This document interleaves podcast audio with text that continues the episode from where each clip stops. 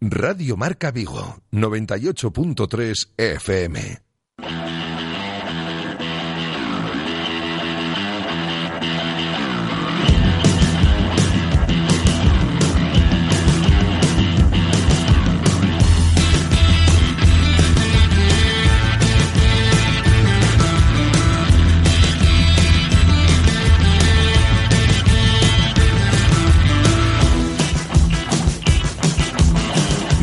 Marca Vigo.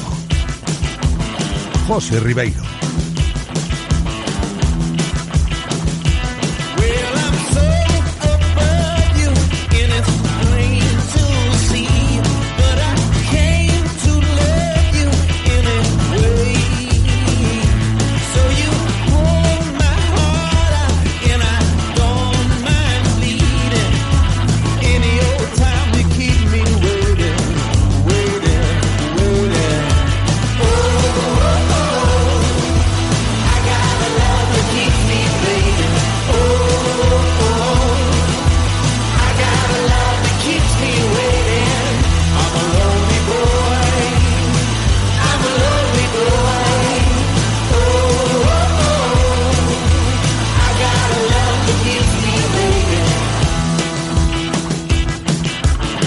Saludos, ¿qué tal? Bienvenidos de nuevo a Directo Marca Vigo. Comenzamos nueva semana, primeros compases también de este penúltimo mes del año, es lunes 4 de noviembre y aquí vamos a estar una jornada más al frente de todo el deporte que se vive en Vigo y en la comarca desde el 98.3 FM, desde la aplicación de Radio Marca Vigo y desde el enlace directo de la página web de Radio Marca Vigo. En cuanto al tiempo, pues tenemos que seguir hablando de lluvias, de días grises, de viento, de inestabilidad porque así se va a presentar toda la semana, empezando por este lunes 4 de noviembre, en el cual las temperaturas oscilarán entre los 16 grados de máxima y los 12 de mínima, sin olvidarnos tampoco del alto porcentaje de humedad ¿eh? que vamos a tener durante todo el día de hoy. Y en cuanto a los contenidos del programa, pues comenzaremos hablando del Real Club Celta y de la profunda crisis que atraviesa el conjunto vigués tras la cuarta derrota consecutiva firmada ayer en Abanca Balaídos. Perdió el Celta por 0 goles a 1 y pocas horas después del término del encuentro se producía lo que ya se llevaba tanteando desde hace un par de semanas. El Celta ha tomado la decisión de cesar a Fran Escribá. El técnico valenciano dejaba de ser anoche entrenador del Real Club Celta tras haber encadenado ya cuatro derrotas consecutivas, haber conseguido tan solo dos victorias en 12 partidos y al ver cómo el Celta sigue inmerso en esos puestos de descenso, sin mostrar ningún indicio de que el equipo podría presentar algún tipo de mejora con el valenciano al frente de ese banquillo que por el momento sigue sin tener dueño y lo vamos a conocer, ya os lo podemos adelantar, esta misma tarde. ¿eh? Luego con más detalle lo abordamos. El Celta despedía anoche a Fran Escribá y todavía no se conoce el elegido para intentar darle la vuelta a esta situación delicada que está pasando el cuadro celeste, pero insisto, esta tarde se conocerá. Y de ahí, pues vamos a sacar muchas cosas. Vamos a seguir hablando hoy de lo que pasó ayer. Se tanteaban ya nombres que manejaba la directiva en cuanto terminó el partido contra el Getafe. Ya en el propio estadio empezó a tomarse la decisión y poner en firme esas propuestas sobre la mesa. Se hablaba de Solari, se hablaba de Abelardo, se hablaba de Javi Gracia, hasta se hablaba de Jordi Cruyff. Se habló de muchos nombres ayer en las inmediaciones del Estadio Municipal Vigués y lo que a sacar en claro a día de hoy y a esta hora es que el técnico va a ser español. Así lo ha dicho Carlos Mourinho esta mañana en una rueda de prensa que ha ofrecido. Luego con más detalle también nos contextualizamos porque se ha presentado hoy también un nuevo patrocinador del Real Club Celta, las Islas Maldivas, que irán de la mano del Celta desde el día de hoy. Enseguida vamos a rescatar sonidos de esa comparecencia de Mourinho esta mañana en el acuerdo con las Islas Maldivas, hablando del futuro entrenador. Vamos a rescatar también todos los sonidos que nos dejó ayer ese Celta 0 Getafe 1 de la jornada 12 de Liga que deja al Celta, como digo, décimo octavo en la tabla en puestos de descenso con tan solo nueve puntos, a dos de la salvación y lo deja con un cúmulo de incertezas, ¿eh? ya no solo por el futuro entrenador, sino también por todo lo que ofrecen los jugadores sobre el terreno de juego, que es más bien poco, y en ese sentido hablaban ayer tanto Iago Aspas como Rubén Blanco, a los que luego vamos a escuchar, refiriéndose a que los jugadores no han ayudado ni mucho menos ¿eh? a la mejoría del asunto por el pobre rendimiento que siguen ofreciendo, y por supuesto escucharemos, como os decía, las últimas palabras de Escribá como técnico del Celta tras esa derrota de ayer ante el Getafe. Y cuando ya tengamos todo bien expuesto y hayamos escuchado a los protagonistas, pues hablaremos largo y tendido de todo en nuestro tiempo de tertulia habitual, hoy con Rodrigo Lagoa y con Adrián Rubio, sin olvidarnos tampoco de ese acto que os comentaba de presentación de un nuevo patrocinador del club que tuvo lugar esta mañana en el Salón Regio de la sede de la mano del gobierno de las Islas Maldivas que desde hoy pues establece un vínculo con el Celta uniéndose a la lista de patrocinadores principales del club para potenciar el turismo a estas islas del Océano Índico. Al margen del primer equipo del Celta, también os cuento que en el programa de hoy, como cada lunes, vamos a tener nuestra sección de cantera celeste con Berto Carballo y con Edgar Garrido para analizar, entre otras cosas, desde la perspectiva celeste, todo lo que nos dejó el derby vigués de Segunda División B que vivimos este pasado sábado entre el Corucho y el Celta B. Terminó con reparto de puntos, 2-2 al final. Luego seguiremos en ese mismo contexto, pero para analizar el derby desde la perspectiva coruchista, recibiendo al técnico del Corucho, Michel Alonso. Y de fútbol seguiremos hablando, pero bajando hasta tercera división, porque ahí nos encontramos de nuevo con una crisis bastante importante de uno de nuestros equipos, en este caso el Rápido de Bouzas, que ayer perdió en el Baltasar Pujales por un gol a cinco contra el Polvorín, que era el último clasificado, y deja al Rápido de Bouzas casi casi a la deriva, inmerso en esos puestos de descenso a preferente, y a ver cómo se asimila esto en la directiva, nos lo contará después su presidente Manuel Seoane. Hablaremos de rugby también en el día de hoy, porque ha sido un fin de semana, este que terminaba ayer, bastante movidito si se habla de rugby en nuestra ciudad, y no solo por la victoria del primer equipo en División de Honor B ante Uribe Aldea en el Cubi, sino también por la organización del Trofeo Concello de Vigo de Rugby Infantil, con la presencia de más de 400 niños disfrutando del oval en las instalaciones de la universidad. Y todo esto nos lo contará el presidente del Caleido Vigo Rugby, Joan Martínez. Y ya después terminaremos el programa hablando de deporte náutico cuando recibamos al vicepresidente de la Federación Gallega de Motonáutica, Carlos Gago, al hilo del curso de iniciación y de promoción que se llevó a cabo en Vigo este pasado sábado y conocer también un poquito mejor estas disciplinas náuticas que contempla la Federación Gallega de Motonáutica. Solo me queda recordaros a vosotros que nos estáis escuchando, que podéis participar en directo Marca Vigo, sois bienvenidos. Si queréis aportar vuestra opinión de todos los temas que vayamos tratando, podéis hacerlo enviando una nota de voz o un mensaje de texto a nuestro WhatsApp, que es el 680-101-642, o bien escribiéndonos vía Twitter en arroba Radio Marca Vigo, o bien llamándonos por teléfono a uno de los dos teléfonos que tenemos siempre habilitados para vosotros para cualquier consulta hasta las 3 en punto de la tarde que vamos a estar en directo. El primero de ellos 986 436838 986 436838 el segundo 986 43 6693 986 43 6693 3. Le vamos a dar la bienvenida a nuestro técnico Eloy, preparado en cabina para comenzar una nueva semana, un nuevo programa. Yo espero que vosotros también lo estéis. Directo Marca Vigo. Comenzamos.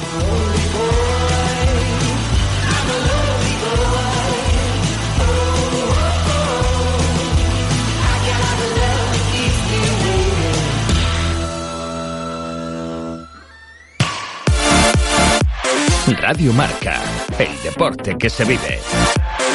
Radio Marca. ¿Qué ocurre cuando sabes de coches? Que todo el mundo te pregunta. ¿Qué talla de confianza recomiendo? ¿Cuál es el mejor sitio para comprar un seminuevo? ¿Dónde hay más ofertas en repuestos y revisiones? La respuesta es fácil. Rodosa. Los centros en Renault Dacia de Vigo, Nigrán, Cangas y ahora también en Ponteareas. Confía en su profesionalidad, incluso si tu coche no es un Renault. Rodosa.com. Disfruta desde hoy tu Lexus 100% híbrido autorrecargable por toda la ciudad. Toda la gama Lexus cuenta con etiqueta Eco, sin restricciones. 10 modelos, desde compactos a vehículos 7 plazas. Ven a nuestros concesionarios y podrás llevarte hoy tu Lexus híbrido. Gama Lexus 100% híbrido autorrecargable. Lexus Experience Amazing. Descúbrelo en Lexus Breogán Vigo, en carretera de Camposancos 141 en Vigo. ¿Tienes un PC con el que no puedes jugar ni al buscaminas? ¿Harto de tener una mala conexión o de que te corten la partida cuando estás en tu mejor momento? Pues ven a Monkeys Gaming, PCs de alta gama en el primer centro de alto rendimiento de Galicia, centrado en videojuegos, eSports y con torneos regulares de tus juegos favoritos. Descubre La Jaula, una sala privada con conexión propia de 600 megas para tus sesiones más competitivas. Monkeys Gaming, encuéntranos en Instagram, arroba monkeys.vigo o visítanos en calle Coruña 7. Disfruta de todos los contenidos de Radio Marca Vigo a través de nuestra app Radio Marca Vigo para iOS y Android, en nuestra página web www.radiomarcavigo.com y ahora también desde nuestro podcast en Spotify. Escucha donde y cuando quieras Radio Marca Vigo, la radio del deporte vigués 98.3 FM. Radio Marca, el deporte que se vive. Radio Marca. Hey, kid. Today, 16 years ago, it was you and I for the last time. Directo Marca Vigo. You and Gertie said, with a smoke ring round your heads, you would see me on the other side. José Ribeiro. Come on,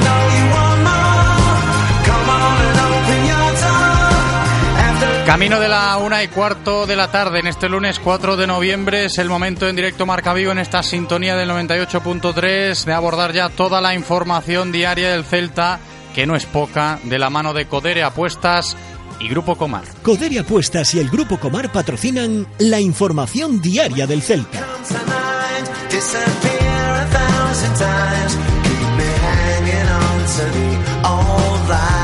Real Club Celta que ahora mismo está sin entrenador. Por eso de que ayer, tras la nueva derrota, esta vez contra el Getafe, se ejecutaba el despido de Fran Escribá como técnico celeste. Esto derivó a que esta mañana pues el equipo, el primer equipo, no se haya ejercitado. Estaba previsto que, como otro lunes cualquiera, el Celta tuviese ese entrenamiento en las instalaciones deportivas de Amadroa. Se despidió anoche a Escriba y hoy se ha cancelado la sesión de entrenamiento del primer equipo, que ya mañana retomará el trabajo para preparar el próximo partido de liga, que será ni más ni menos que contra el Barça en el Camp Nou.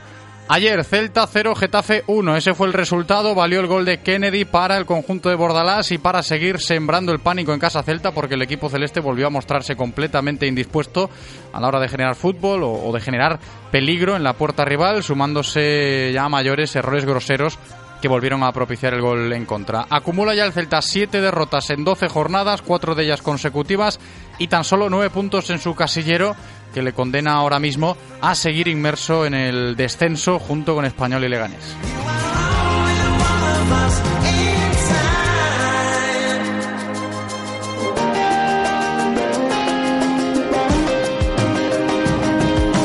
Enseguida hablamos del futuro de este equipo, de los nombres que suenan para ocupar el banquillo que ha dejado vacante Fran Escribá, pero antes vamos a rescatar los sonidos post partido de ayer, empezando por un rotundo Iago Aspas que sigue sin estar centrado y sigue sin demostrar su mejor nivel, pero en las malas y en las buenas también, por supuesto, sigue siendo el baluarte de este equipo, sigue hablando alto y claro, siempre dando la cara a Iago, como lo hizo ayer ante los micrófonos de Movistar Plus, analizando el partido y lanzando ese mensaje de que así no se puede competir en primera división. Creo que hemos hecho lo que ellos han querido, porque bueno, ya sabíamos que proponían poco, esperan el fallo del rival y bueno, nos hemos equivocado nosotros en una jugada de niños, un balón aquí en tres cuartos de campo para colocarla arriba y bueno, pase un central a otro, muy abiertos, el equipo descolocado y bueno, luego un 2-3 para 2 o un 3 para 3, bueno, dejamos entrar en el área y así es muy difícil pues poder seguir compitiendo en, en primera división y bueno, los culpables somos nosotros que estamos ahí abajo y concedemos tanto al rival. The country, if you call it that, from off the road. Ain't country just because I'm old enough to know that. That ain't country. Habla claro, ¿eh? Yago Aspas, ahí lo habéis escuchado. Cuanto menos significativo eso que dice el delantero de Moaña de que así no se puede seguir compitiendo en primera división. Mucho tiene que cambiar el cuento ¿eh? en el equipo del Real Celta para salir de ahí abajo, de esta crisis que está pasando el equipo vigués y de la cual también eh, quiso pronunciarse ayer en la zona mixta de Abanca Balaidos Rubén Blanco, otro que dio la cara, el portero de Moss, en primer lugar, realizando una dura autocrítica de la situación que le está pasando al Real Club Celta. Claro somos eh, conscientes. eh, al final, en situaciones complicadas como, como la que estamos viviendo, creo que siempre se mira hacia, hacia el banquillo. Y la realidad, desde mi punto de vista, es que llevamos año y medio con varios entrenadores eh, en situaciones similares y creo que al final pues tenemos que hacer un poco también nosotros de autocrítica y, y mirar hacia nosotros, porque creo que los culpables de esta situación somos todos, pero si cabe los, los jugadores más. Rubén Blanco, que asume culpas, hablando única y exclusivamente de los jugadores, pero a pesar de estas palabras de Rubén, también le resulta complicado, muy complicado al portero del Celta, saber explicar lo que le está pasando al equipo a nivel de juego y de rendimiento. Esto decía Rubén Blanco ayer al respecto. La verdad que no somos capaces de explicarlo, porque al final creo que eh, el mayor de nuestras eh, preocupaciones ahora mismo creo que es que nos cuesta generar, nos cuesta lo que tú dices, tener un, un juego constante o, fluido y, eso se refleja en que no estamos consiguiendo ni crear ocasiones ni marcando goles y, y bueno, al final si se une a que estamos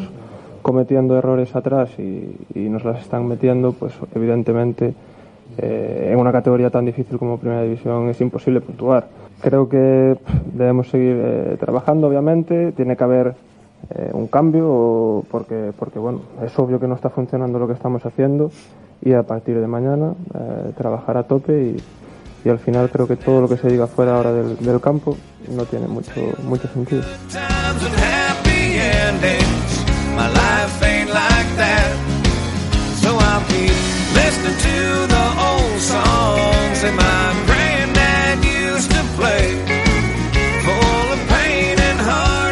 Y de las palabras de los jugadores a las palabras del que hasta ayer era entrenador del Real Club Celta, Fran Escriba, que vivió su último encuentro dirigiendo al Celta ayer y compareció en sala de prensa a sabiendas de que poco le quedaría en el cargo. De hecho, como os comentaba, pocas horas después del partido el Celta anunciaba ya su destitución de manera oficial, pero antes de irse, Escriba ayer analizó en sala de prensa lo que le pasó al Celta contra el Getafe y que derivó en esa cuarta derrota consecutiva del equipo. Era un partido hoy ante este equipo en el que era fundamental no cometer errores. Y en el peor de los casos, que hubiera sido el peor de los casos, pues un partido donde ellos iban a generar poco porque no que genera muchas ocasiones y nosotros tampoco habíamos generado mucho, pues, pues bueno, se empata a cero y te vas fastidiado, pero sensación de que era lo que el partido por desgracia pedía. Pero claro, lógicamente si concedes, si concedes como estamos concediendo errores graves el otro día, hoy también, pues lógicamente es mucho más difícil. Frank Sirá, hablando de los errores graves, eh, como decían también Yago Aspas y Rubén Blanco, y a partir de esa lectura de partido, el ya ex técnico del Celta trató de justificar un poco lo que le está pasando a este equipo, algo que intentó hacer también Rubén, lo escuchábamos antes, y en este caso Escriba muchas veces reconoce, no sin argumentar su culpa también, por supuesto reconociéndola, que se ha sentido superado por muchos factores ajenos a su cometido. Es que al final se nos van los partidos por pequeños detalles. Me refiero que, que, la diferencia entre un buen resultado o un mal resultado a veces es mucho más pequeño de lo que dice. Lo que pasa es que es cierto, cuando se juntan tanto mal resultado, pues parece que está, es todo un desastre. Pero el otro día perdemos por un error el final haciendo una falta innecesaria a última hora, hoy hemos perdido por un pase entre centrales que no tenía ningún sentido cuando había un montón de soluciones mayores que no ese pase y más como estaba el campo. Bueno, pues, pues, pues cuando estás así, lo dije el otro día, es verdad, si puede salir algo mal, te sale. Si puede salir algo mal, te sale. Evidentemente me siento responsable de que las cosas salgan mal, pero sí que es cierto que hay veces que hay, ocurren cosas que no son controlables tampoco desde fuera. Las leyes de Murphy que aplica Fran Escribá en este caso, lo hemos escuchado. Y ya por último, del discurso postpartido de ayer de Escribá, se puede rescatar la reflexión que hace cuando se le preguntó directamente por su futuro, que ya no existe en el Real Club Celta. De mi futuro no voy a decir nada. Entiendo, entiendo la pregunta, lógico, y, supongo que sea lo, lo, más interesante que se pueda hablar hoy aquí, pero que ya lo dije igual otra vez, eh, no es una decisión mía. Yo, mi obligación es mañana levantarme, entrenar al equipo, salvo que se me diga lo contrario, y pensar en ganar el siguiente partido. Pero entiendo que, lógicamente, con los resultados que hay, sea una pregunta lógica y que la gente además también lo esté, lo esté pues, pidiendo.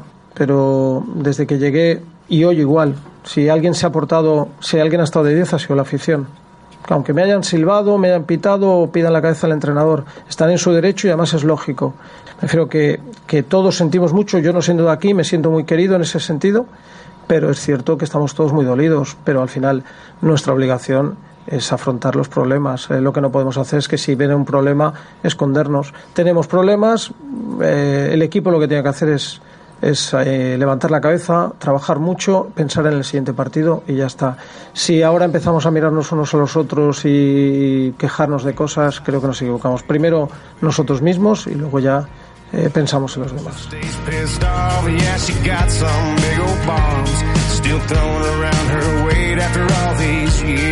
Pues ahí lo habéis escuchado, ¿eh? por última vez en esta sintonía, Fran Escriba como entrenador. del Real Club Celta. Se ha ido el técnico valenciano esta mañana. Antes os decía que se suspendió el entrenamiento. Eso sí, los jugadores han asistido a su puesto de trabajo, que es eh, Amadroa. Han estado allí realizando sesión de gimnasio, de recuperación, después del partido de ayer. Y en ese momento Escriba, esta mañana, se despedía de su plantilla. Hasta aquí la historia de Fran Escriba con el Real Club Celta. Y vendrá otro. Enseguida escuchamos al presidente del Celta, Carlos Mourinho, hablando de esto. Lo ha hecho esta mañana en la presentación del nuevo patrocinador del Real Club Celta, las Islas Maldivas. Esta mañana en el Salón Regio de la sede del club ha tenido lugar el acto de presentación de este acuerdo que va a durar tres años. Los logotipos de las Islas Maldivas ya se ven reflejados desde hoy en todos los ámbitos publicitarios del Celta y en la propia camiseta del equipo. Os lo cuento, en la manga izquierda irá situado ese nuevo patrocinador que le sirve al Celta para ingresar anualmente unos 750.000 euros. Y como os decía, esta mañana se pronunciaba al respecto el presidente Carlos Mourinho, acompañado del ministro de Turismo de Maldivas, Ali Wahid, y el vicepresidente de la Federación de Fútbol de Maldivas, Basan Adil Yalil, Carlos Mourinho, hablando sobre este nuevo acuerdo entre el Celta y las Islas Maldivas. Bueno, en la práctica eh, va a ser eh, una que es la promoción turística de las Malvidas y otra la colaboración con el fútbol de ese país. La idea que tienen es que nosotros preparemos a algunos de los chicos de allá, algunos de los jugadores también vengan aquí para formarse dentro de lo que nosotros eh, hacemos y creemos que esos son los puntos los dos puntos principales de pues los dos puntos principales, iba a decir Carlos Mourinho, de este acuerdo que se ha presentado hoy entre el Celta y las Islas Maldivas. También se le preguntó a Mourinho algo interesante. Esta mañana le hemos preguntado en, ese sentido sobre si algún día algún jugador de Maldivas podría recalar en el primer equipo del Celta por este tema de patrocinio, como ha sucedido ya en otros clubes de primer nivel en nuestro país. En principio no. Eh, a futuro no sabemos, depende de la formación de esos jugadores que ellos nos envíen, pero tanto yo creo que a nosotros como a ellos nos gustaría tener algún jugador algún día, porque sería que nosotros hicimos muy bien nuestro trabajo con su gente de la base y que pueden llegar al fútbol profesional.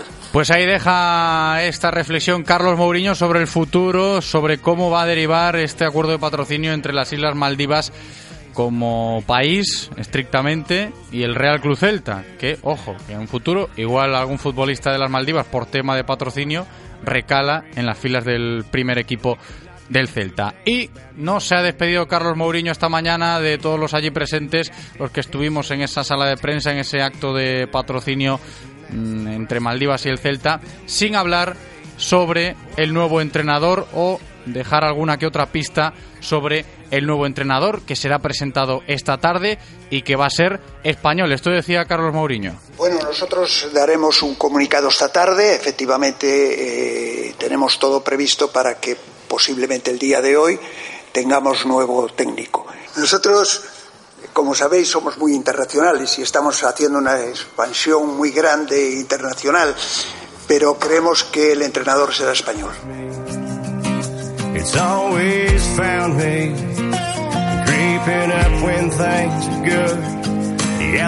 Creemos que el entrenador será español. Esto decía Carlos Mourinho esta mañana cuando se le presentaba la pregunta de quién va a ser el sustituto del ya cesado Fran Escribá. Repasamos esa lista anoche cuando se destituyó a Fran Escribá. Corrían las informaciones al respecto de esto. Se habló de Solari, como os decía, se habló de Javi Gracia, se habló hasta de Jordi Cruz también, de Abelardo como una posible segunda opción en caso de que falle la primera. Y también hay que mencionar el nombre de Óscar García Junyent, que puede ser finalmente el elegido para sustituir a Fran Escriba. Como veis, muchos nombres. Seguramente si nos acotamos a esto que dice Mourinho de que va a ser español el que sustituya a Escriba y al que conozcamos esta misma tarde, pues entre Javi Gracia, Abelardo y Óscar García Junyent estarán la- las opciones para dirigir al Real Cruz Celta que ahora mismo pues sigue sin rumbo. Vamos a seguir hablando de todo esto en nuestro tiempo de tertulia habitual que va a comenzar enseguida cuando nos estamos acercando a la una y media de la tarde. Hoy con Rodrigo Lagoa y con Adrián Rubio.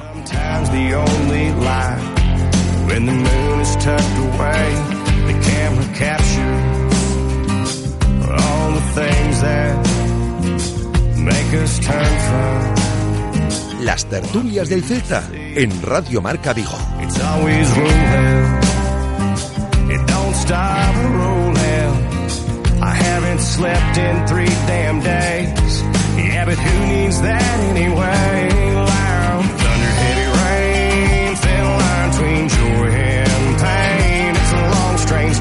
It's all insane.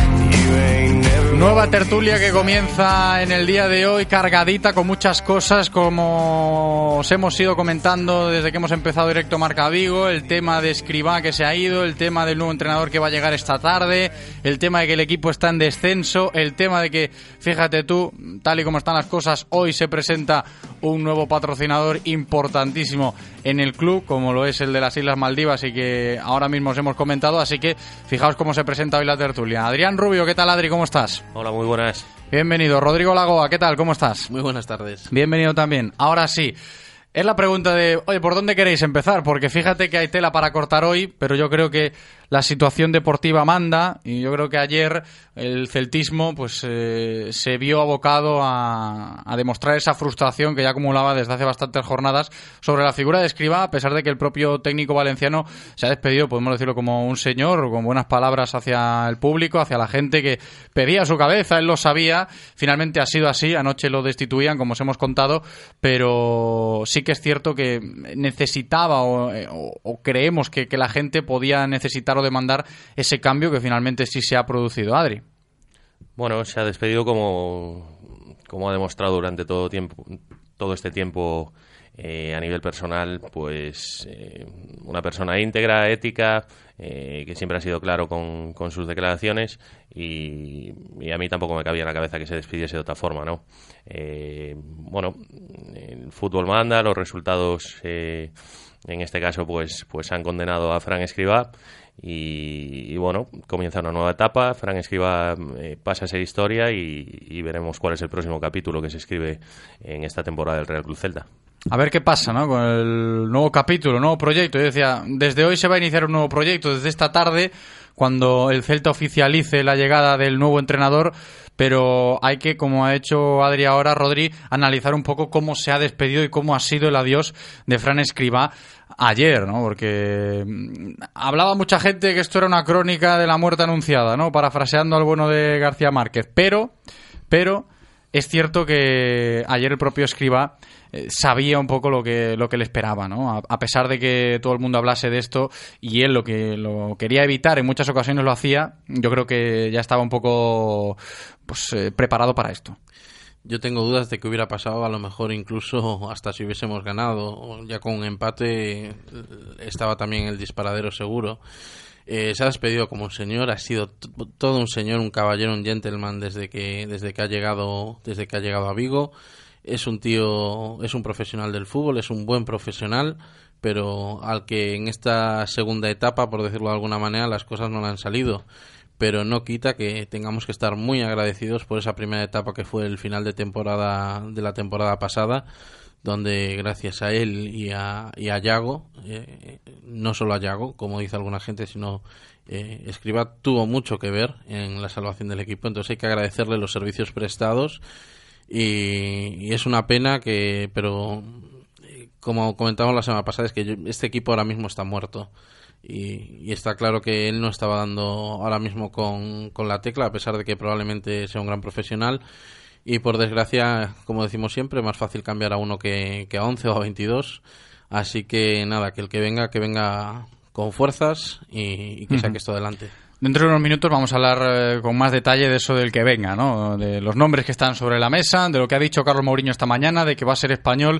Entre risas ha dejado caer una pista de no, va a venir en avión. Así que aquí echando balones fuera como puede el presidente Carlos Mourinho cuando se le preguntaba esta mañana en el acto de presentación de- del patrocinio de las Maldivas por ese futuro, ¿no? En el banquillo del primer equipo. Como digo, esto lo tratamos luego en la tertulia. Antes tenemos que seguir hablando de lo que nos dejó ayer el partido, aunque ya es agua pasada, ya es un proyecto pasado, porque Escribá ya no va a estar más, pero los que van a seguir estando son los jugadores. Escuchábamos a Yago Aspas y a Rubén Blanco después del encuentro de ayer contra el Getafe, Adri, decir cosas bastante, yo decía antes, bastante significativas y no sé hasta qué punto graves. Eso de que así no se puede competir en primera división. Bueno, ellos son sabedores que más allá de, cualquier problema eh, táctico, de modelo de juego que, que, vengamos analizando y que la gente venga eh, criticando desde hace, desde hace un tiempo, eh, ellos son sabedores de que, de que el nivel de equipo no es suficiente para, para mantener la categoría.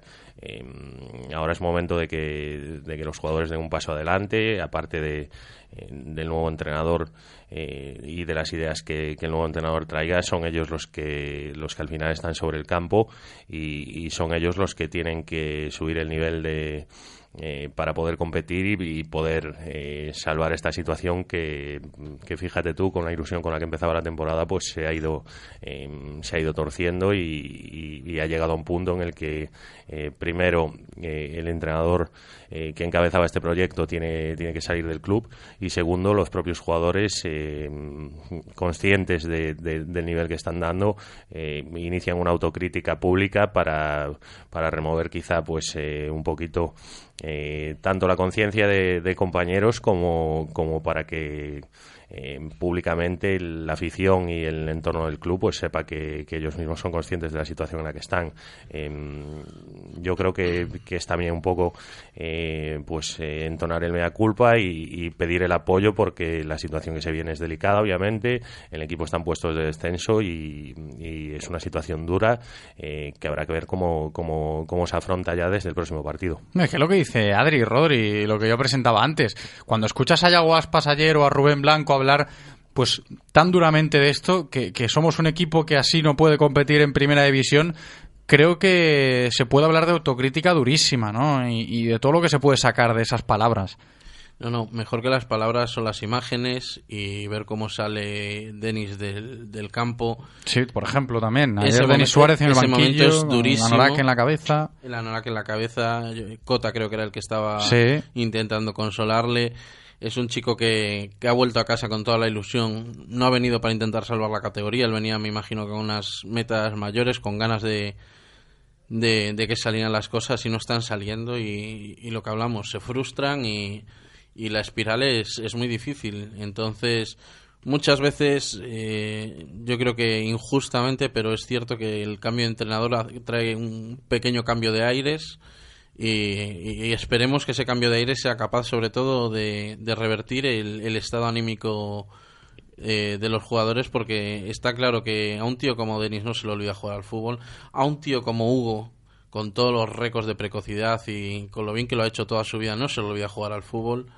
Eh, y la situación actual no refleja el nivel real que puede llegar a dar la, la plantilla. esto es interesante lo que dice Rodri cuando te paras a pensar lo que le está pasando al equipo. Ya no solo Escriba, ¿vale? Que se ha ido Escriba, que eh, es el, el, número uno o el primero en la fila cuando se tienen que encontrar culpables, porque también es un poco lo más factible, lo más asequible en situaciones como esta, cuando un equipo está en crisis, las miradas apuntan al entrenador.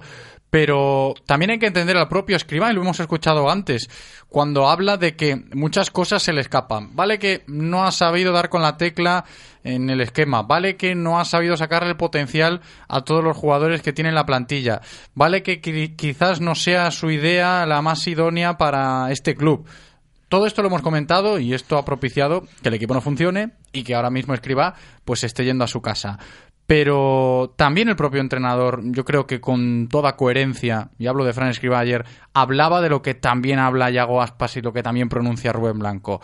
Que hay cosas que no se pueden entender siendo un equipo de primera división. Ciertos errores, ciertas faltas de concentración, ciertos rendimientos, Adri. Esto también hay que meterlo todo dentro del saco y no sé hasta qué punto tiene un peso más grande que, que la idea del entrenador, que la tiene, evidentemente. Bueno, yo siempre digo que hay eh, aspectos controlables por parte del, entrenador, ¿no? Aspectos que, ha de desarrollar, que ha de, que ha de estudiar, que ha de eh, poner, en, poner en valor eh, aspectos del juego y después cada jugador pues eh, tiene que tener eh, muy claro que, en su metro cuadrado como digo yo habitualmente eh, son ellos los que tienen los que tienen que actuar no cada jugador tiene su responsabilidad y tiene pues ese punto que se va más allá de, de aspectos tácticos y aspectos meramente parte del entrenador y, del cual tiene que ser responsable y, optimizar su rendimiento eh, dentro de lo que él debe controlar, ¿no? Entonces eh, hay cosas que obviamente el entrenador no puede controlar. Entiendo que Frank Escribá se, se refería pues a esos errores individuales, errores de concentración, etcétera, etcétera, que, que al final pues pues penalizan a cualquier equipo y lo están haciendo eh, y bien además con el Celta y, los jugadores son conscientes también de ello. Eh, volvemos a las declaraciones tanto de Yago como de Rubén. Ellos son conscientes de que, de que hay cosas que ellos mismos deben cambiar y que, y que el nivel individual de cada jugador, aparte del nivel colectivo del equipo, pues ha de subir. No, y tanto, lo del nivel y el rendimiento, yo creo que puede ser, si no argumento número uno, eh, eh, el 1.1, porque es cierto que Escribá pues tiene la mayor parte de culpa por lo que hemos dicho en muchas ocasiones, porque no es el entrenador ideal, porque se han dado cuenta de que esto no funcionaba, pero yo creo que hablando en esta misma línea del nivel de los jugadores, fíjate que ayer se le preguntaba al propio escriba a sabiendas de que se iba a ir, de que después del partido lo iban a echar, pues no mucho por su futuro por su toma de decisiones, sino también más por la toma de decisiones de los que juegan. Y los que juegan son los jugadores. Denis ayer salió frustrado, se vieron las imágenes. Yago Aspas eh, frustradísimo, se vio en sus palabras. Rubén Blanco apenado en zona mixta. Y este es un ánimo que vete tú a saber cuánto de difícil es levantarlo, ¿no? Para el que venga, porque Escribá se ha ido, pero la plantilla se queda y van a seguir siendo los mismos, Rodri. Es que, insisto, eh, evidentemente que habrá que hacer un trabajo en la parte táctica para ver cómo sacamos el mejor rendimiento de estos jugadores pero lo más complicado va a estar ahora mismo la parte anímica. La parte anímica es... Eh, va, a ser dura porque después de todo lo que costó el año pasado revertir la situación al final de temporada, es darte cuenta que estás en la jornada 10-11 y vuelves a estar otra vez eh, donde no querías estar. Y lo peor ya no es que estés ahí, sino que los últimos partidos las sensaciones han sido, han sido muy malas, porque yo insisto que para mí el partido que se pierde con el Madrid la jornada 1, para mí hasta el minuto 70 hacemos un partido más que digno y a mí ese partido, entre comillas, te importa poco perderlo porque ves que, el equipo está vivo y que lo ha dado todo. Y esas primeras jornadas que los resultados no eran a lo mejor los mejores, incluso ese ese partido contra contra el Granada que bueno tuvo un poco de todo pero inicialmente el equipo respondía bueno pues ves que hay señales, pero es que ahora mismo ves que estamos ya en encefalograma plano, que el equipo ya, ya no responde, ya está más muerto que vivo. Y, la parte anímica va a ser probablemente la más dura de, de resolver ahora mismo antes que la, que la táctica. No, a ver, esto de los ánimos, Adri, desde la figura de un entrenador a la hora de gestionarlo y lejos de todas las críticas que puedan existir sobre un entrenador, porque han sido bastantes, en este caso sobre la figura de Fran Escribá, de su idea de juego, de su planteamiento, de sus lecturas de partido, de que si el bloque bajo, de que si el orden, de que si no se presiona arriba, de que si no se generan ocasiones, no se tiran a puerta. Lejos de todo esto, que insisto, ha propiciado esto la destitución de Fran Escribá, lo del ánimo de los jugadores, lo de intentar conseguir que Denis vuelva a jugar bien, que Rafinha vuelva a jugar bien, que Iago vuelva a jugar bien y a marcar goles, que Santi vuelva a marcar goles, que la defensa no cometa esos errores, que Hugo vuelva a estar a su mejor nivel. Fíjate, puedo estar así, pues igual un par de minutos más, ¿eh? ¿no? Enumerando cosas a mejorar en lo anímico. Sí, para mí hay una palabra clave dentro de, lo que engloba todo lo anímico, que es la confianza, ¿no? Yo creo que, el entrenador que llegue, pues, pues ha de generar eh, esa confianza que probablemente hayan perdido muchos de los futbolistas. Cuando entran las dudas, eh, pues, el, pues el futbolista pierde, eh, digamos, esa confianza en sí mismo y la confianza en los que están a su lado. y al final ahí es donde, donde vienen muchos de los problemas de cabeza dentro de, dentro de un propio partido. ¿no? el estar jodidos o el estar cabreados después de un partido es algo que se recupera en el momento que el árbitro pita el inicio del siguiente partido, pero, pero la confianza en lo que, en lo que estás haciendo la confianza en, en, muchos casos de jugadores que han, eh, que han perdido, entre comillas, cosas por, por venirse al Celta y, esa duda de si habrán hecho bien o no viéndose en esta situación eh, es algo que no es sencillo de, de Ojo con eso también. ¿eh? Es algo que no es sencillo de gestionar. Y después lo que hablábamos muchísimo el año pasado, ¿no? Cuando, cuando una plantilla genera eh, ciertas expectativas, eh, tanto de puertas para adentro como de puertas para, para afuera, eh, sobre, sobre las, las metas a alcanzar durante una temporada y, esas metas son muy diferentes a la que, a la que te estás planteando 10 jornadas después, es complicado hacer cambiar el chip a estos jugadores y que, y que empiecen a pensar que lo primero es salir de la situación en la que están. Entonces, yo creo que ya todos son conscientes de, de que la situación es delicada y que esto ya no se trata trata solamente de, una mala racha de resultados, sino que, esto se empieza a poner serio, que estamos ya con un tercio de liga consumido y que, en este momento estamos ocupando puestos de descenso, con lo cual el trabajo eh, del nuevo entrenador a nivel psicológico pues eh, eh, pues es duro. Más allá de, temas tácticos y demás como decía Rodrigo que sí que es cierto que, que, cualquier entrenador que venga pues intentará optimizar al máximo los recursos que tiene y encajar las piezas de la mejor manera posible eh, el tema anímico se me antoja clave en, este momento.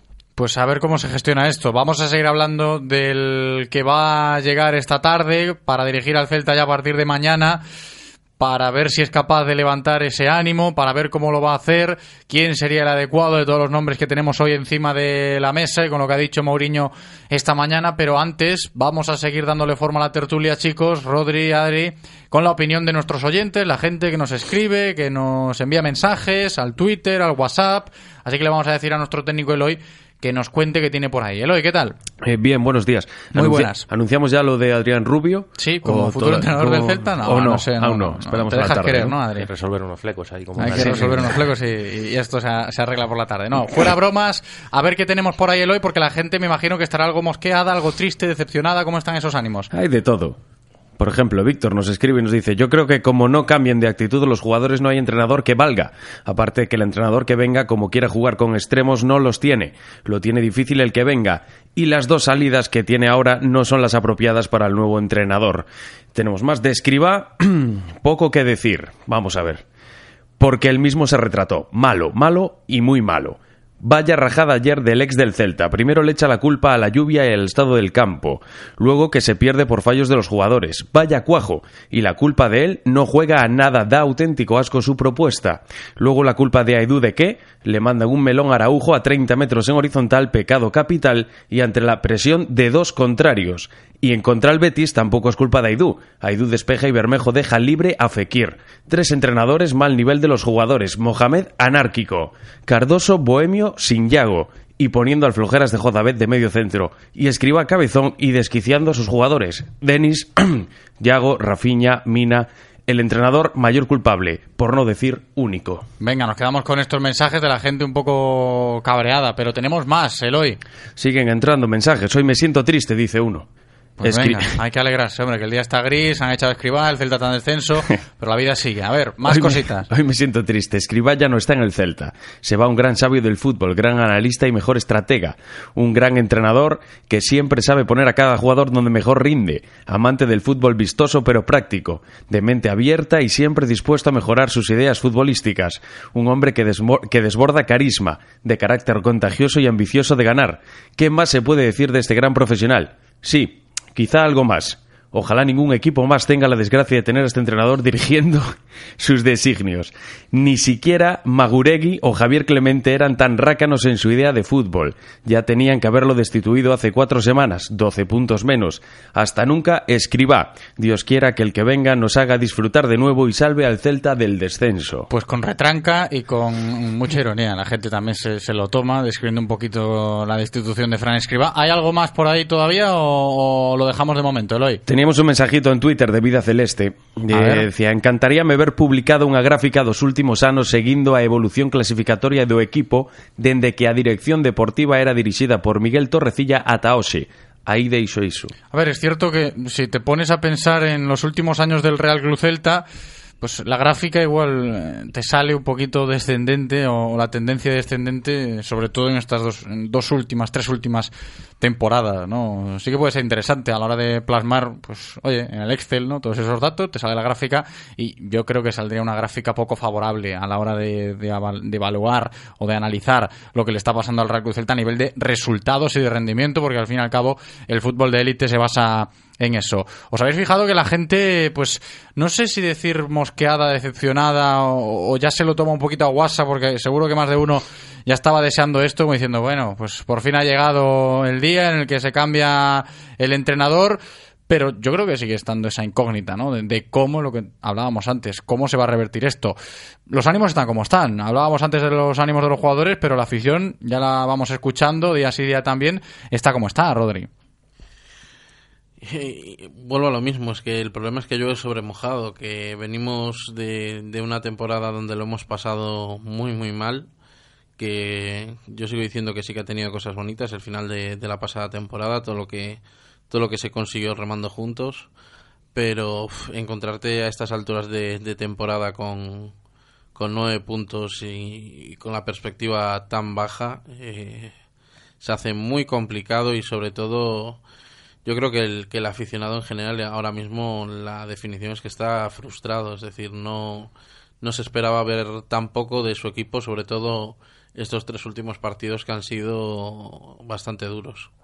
El tema del futuro del entrenador va a seguir estando en la palestra estas próximas horas porque volvemos a incidir en eso. Lo escuchábamos en palabras de Carlos Mourinho esta misma mañana en el acto de presentación del patrocinio con las Maldivas de que el entrenador que va a sustituir a Fran Escribá va a ser español, ha dicho que seguramente sea español, dejándolo caer, y que será presentado esta tarde de manera oficial, al menos el comunicado. La presentación con la consecuente rueda de prensa no está ni mucho menos establecida, pero que se va a hacer oficial, se va a anunciar esta misma tarde, sí lo ha dicho Carlos Mourinho esta mañana. Y empezábamos el programa hablando de eso, de los nombres que ya ayer por la noche, antes del despido de Fran Escriba, se tanteaban, porque la directiva en cuanto terminó el partido contra el Getafe ya se puso manos a la obra, reunión de urgencia, tanteos express para ver si se podía certificar ese técnico en estas próximas horas. Se habló de Solari mucho ayer por la noche, se habló de Javi Gracia mucho ayer por la noche, se volvió a hablar de Abelardo mucho ayer por la noche y ya en el día de hoy por la mañana se han ido contrastando informaciones si se pronuncia el nombre de Óscar García Jungent. El tema de que Mourinho haya dicho esta misma mañana que el técnico va a ser español nos acota un poquito eso, es verdad. Por cierto, me olvidaba lo de Jordi Cruyff, que también incluso se llegó a tantear anoche. Pero es cierto que todos estos nombres pues pueden resumirse en, en uno que, como decíamos antes, cambie un poquito esto, que se aleje un poco de lo que viene ofreciendo el Real Cruz Celta. Pero si me refiero a esto, va a ser algo más de lo mismo, porque el proyecto, y aquí voy con, esta reflexión, no tiene forma desde hace bastante tiempo. Ha pasado por aquí Mohamed, ha pasado Cardoso, ha pasado Fran Escriba. Se va a hacer oficial esta tarde la llegada de un nuevo técnico. Cada uno de su padre y de su madre. O sea, con esto me refiero que aquí hay muchas lagunas a la hora de establecer proyectos deportivos o, ideas de, de juego, Adri. Bueno, esto es eh, el peligro que tiene eh, que en el fútbol de hoy en día los proyectos duren lo que los resultados mandan, obviamente. Eh, está claro que, cuatro entrenadores en el último en el último año prácticamente, ¿no? O, tres entrenadores en el último año, pues eh, no es la mejor eh, de las noticias para, para el Celta. Eso quiere decir que, que, las cosas no están saliendo como se proyectaban y que, y que se han tenido que ir tomando medidas eh, de urgencia, entre comillas, porque yo entiendo que, que, sí, que obviamente que todas están pensadas, pero eh, cuando tú tienes que hacer un cambio de un entrenador en mitad de temporada, eh, pues no tienes el tiempo suficiente como para, para planificar, eh, dialogar y, y, tocar punto por punto con ese, con ese futuro entrenador. Eh, veremos quién, quién es el elegido, eh, veremos cuánto se acerca a lo que, a lo que el club pretende para, para este proyecto. Y, y, veremos cómo cala en el ánimo de, de los aficionados, que recordemos, eh, como comentabais antes, que, que bueno, que eh, están en un punto en el que, en el que parece que, están, que empiezan a estar un poco ya eh, cansados de todo esto y que, y que ya están eh, pues tocando un poquito el tema del humor en estos mensajes que nos están que nos están enviando ¿no? y eso quiere decir que, que bueno que quizás estén un poco resignados ya a, lo que nos está sucediendo en, en estos últimos tiempos bueno es cierto que, que al final el fútbol no simplemente colocando o reuniendo en una plantilla a, buenos jugadores llega. Entonces eh, veremos eh, el próximo entrenador que venga cómo es capaz de, reordenar lo que lo que ahora mismo está desordenado y, y, con, y con rendimiento eh, que no llega, como decían Yago y Rubén, para competir en primera división. Fijaos que de todos los nombres que hemos mencionado y que se han ido tanteando desde que ayer terminó el partido contra el Getafe, Cobra más fuerza si cabe a esta hora el de Óscar García Jungen por el simple hecho de que ya en la temporada pasada cuando venían maldadas el Celta tenía contactos con Oscar y creo que a día de hoy pues seguramente pueda, pueda concretarse. Está mejor situado a esta hora, ¿eh? a la 1 y 54 minutos Oscar García Jungen. Ayer se tanteó lo de Solari, lo de Javi Gracia, todos encima de la mesa de la directiva del Real Club Celta, pero insisto, y vuelvo a lo mismo, independientemente del nombre, ya sea Oscar García Jungen de esta tarde o Javi Gracia o el que sea, el Celta va a seguir dando palos de ciego o, tumbos o, giros o zigzags o lo que quieras a la hora de establecer este proyecto. Está costando un mundo establecer una estabilidad a la hora de hablar de fútbol o de juego o de generar algo en este equipo por muchos buenos jugadores que tengas, porque este año se ha conseguido fichar a buenos jugadores, no están en su mejor nivel, no se le está sacando un buen rendimiento, pero no nos tenemos que olvidar que el, el entrenador es algo muy importante y el Celta aquí sí que está teniendo una debilidad mayúscula y lo ha demostrado con, con los que hemos enumerado antes, los que se han ido ya, los que se han visto superados por la situación y a ver el que llegue, Rodri. Yo creo que en estas circunstancias actuales, con nueve puntos en descenso, con el equipo muerto, pararte a pensar en un proyecto a largo plazo sería, entre comillas, que me perdonen, pero un poco bohemio, eh, porque yo creo que ahora mismo lo que hay es que reflotar el barco. El barco está hundido y con el barco hundido no puedes hablar de proyecto porque no hay nada. Entonces, eh, por desgracia, ahora mismo lo que toca es otro parche, eh, sea el que sea, y ese parche en concreto lo que tendrá que hacer es salvar al, al, Celta, al Celta hasta final de temporada.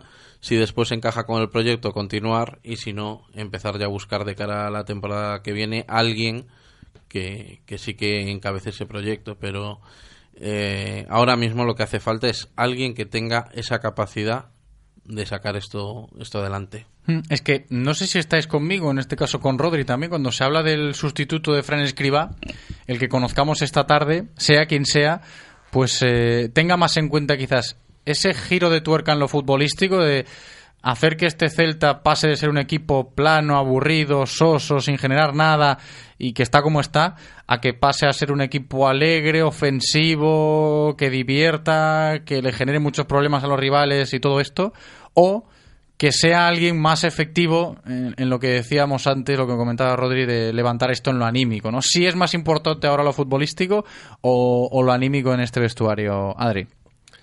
Bueno, en el corto plazo, obviamente, lo, anímico es lo primero a recuperar. El, tema de lo futbolístico, pues eh, con el paso de las jornadas y, apuntalando la confianza de los jugadores y recuperando, pues, eh, los resultados, los puntos, eh, pues sería, sería un aspecto, pues, a desarrollar eso en el, en el medio largo plazo.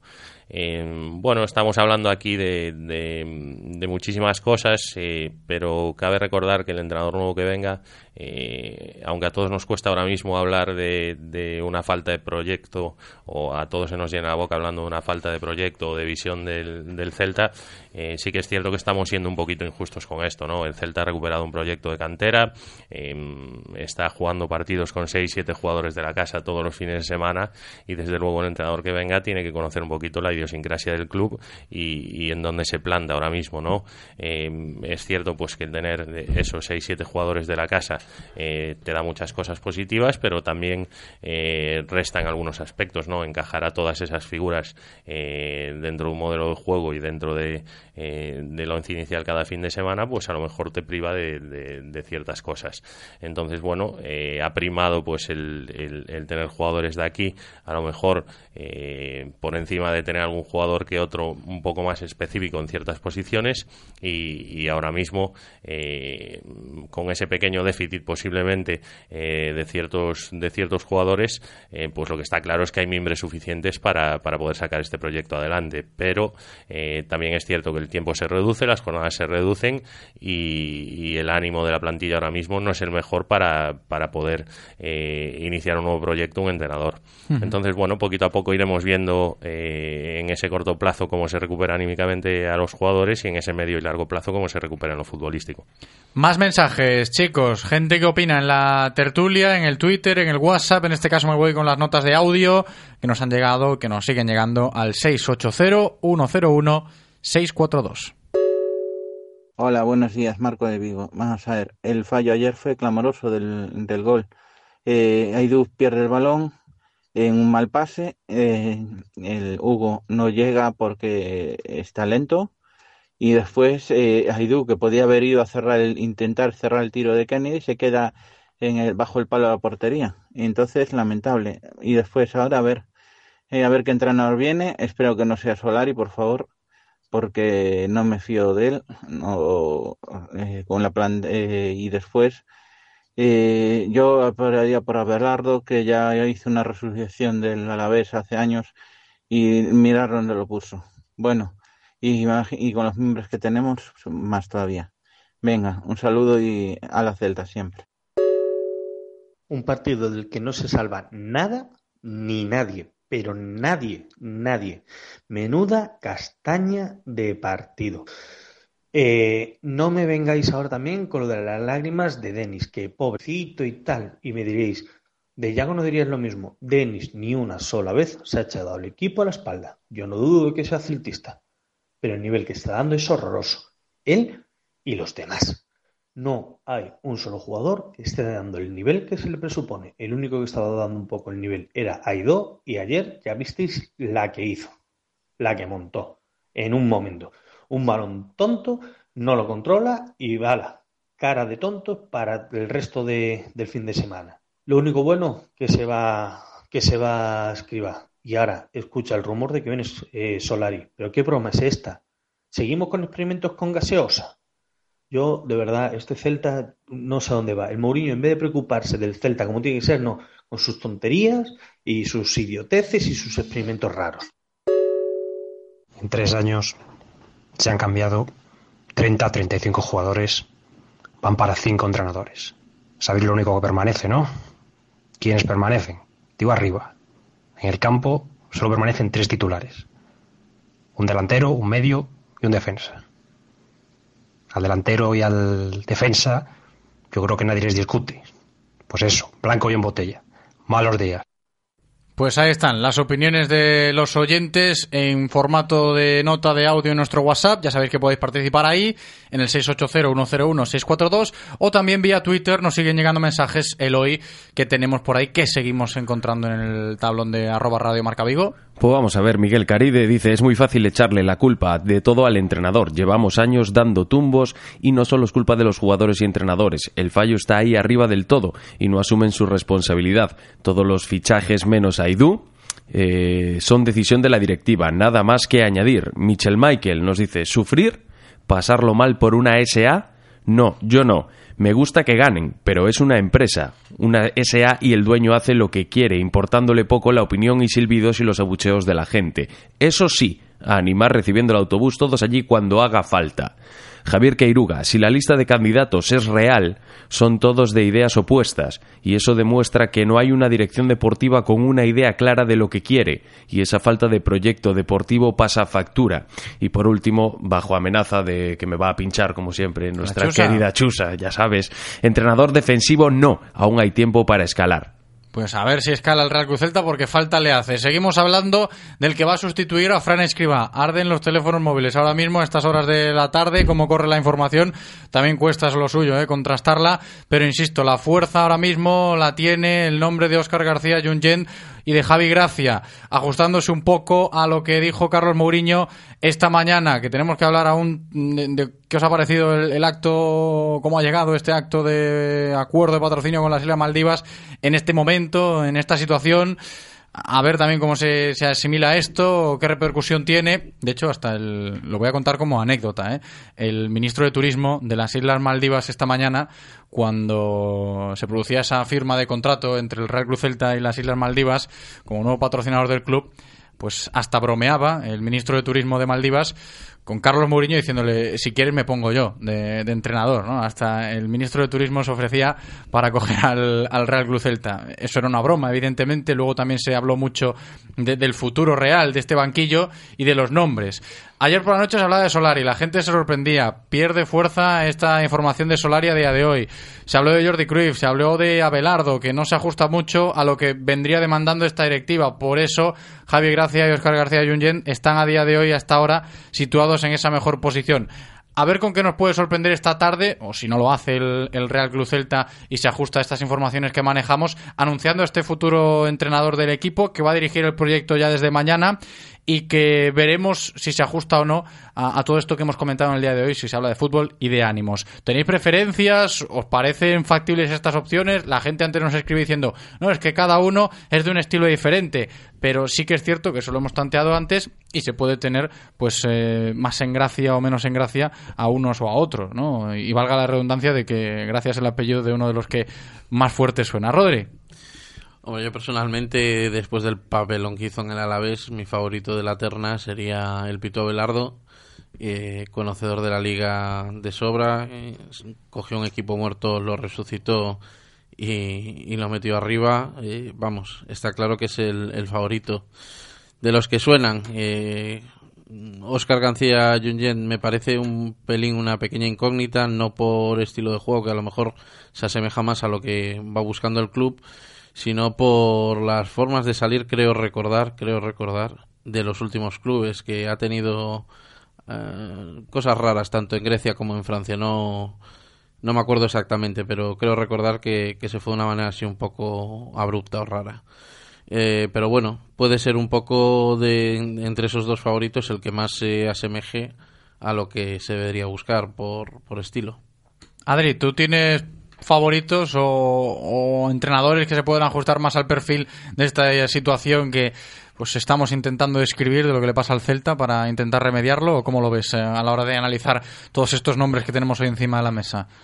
Bueno, favoritos, favoritos tampoco, tampoco es que tenga, ¿no? La verdad que, es un momento complicado para analizar el, el, próximo entrenador del, equipo y creo que, la dirección deportiva eh, y el presidente pues tienen eh, que tomar una decisión delicada con, con una premura que, que que no es la mejor para, para esta situación, ¿no?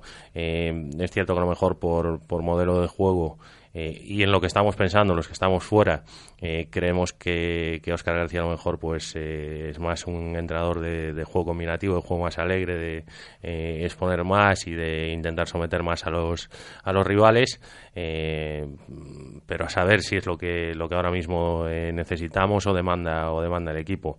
Es muy complicado este análisis, sí que es cierto que son entrenadores que, que han demostrado estar capacitados para, para, para la primera división en, en, momentos de su carrera, pero también es cierto que, que, también han tenido sus sombras, como tienen todos los entrenadores. ¿eh? Al final, eh, el, puesto del entrenador, pues eh, ahora mismo no hay entrenadores que, que, se tiren 20 años en un club, con lo cual eh, siempre vamos a venir con, con, con esa anotación en el, en el, debe de que de algún lado pues han salido han salido trastabillados.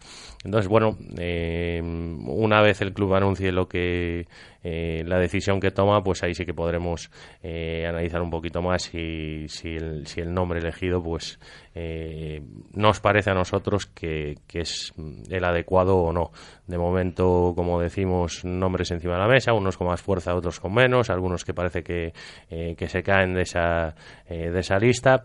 Y veremos veremos esta tarde eh, además lo estamos esperando ansiosos qué es lo que pasa A ver qué pasa hoy por la tarde cuando el Celta anuncie al nuevo entrenador para dirigir este proyecto que ahora mismo está a la deriva. Y os tengo que comentar también, antes de pasar a lo de las Islas Maldivas y analizar un poquito más este acuerdo de patrocinio que se ha presentado esta mañana en un día engorroso y complicado por la situación de- del equipo y del entrenador, pues eh, el tema del calendario.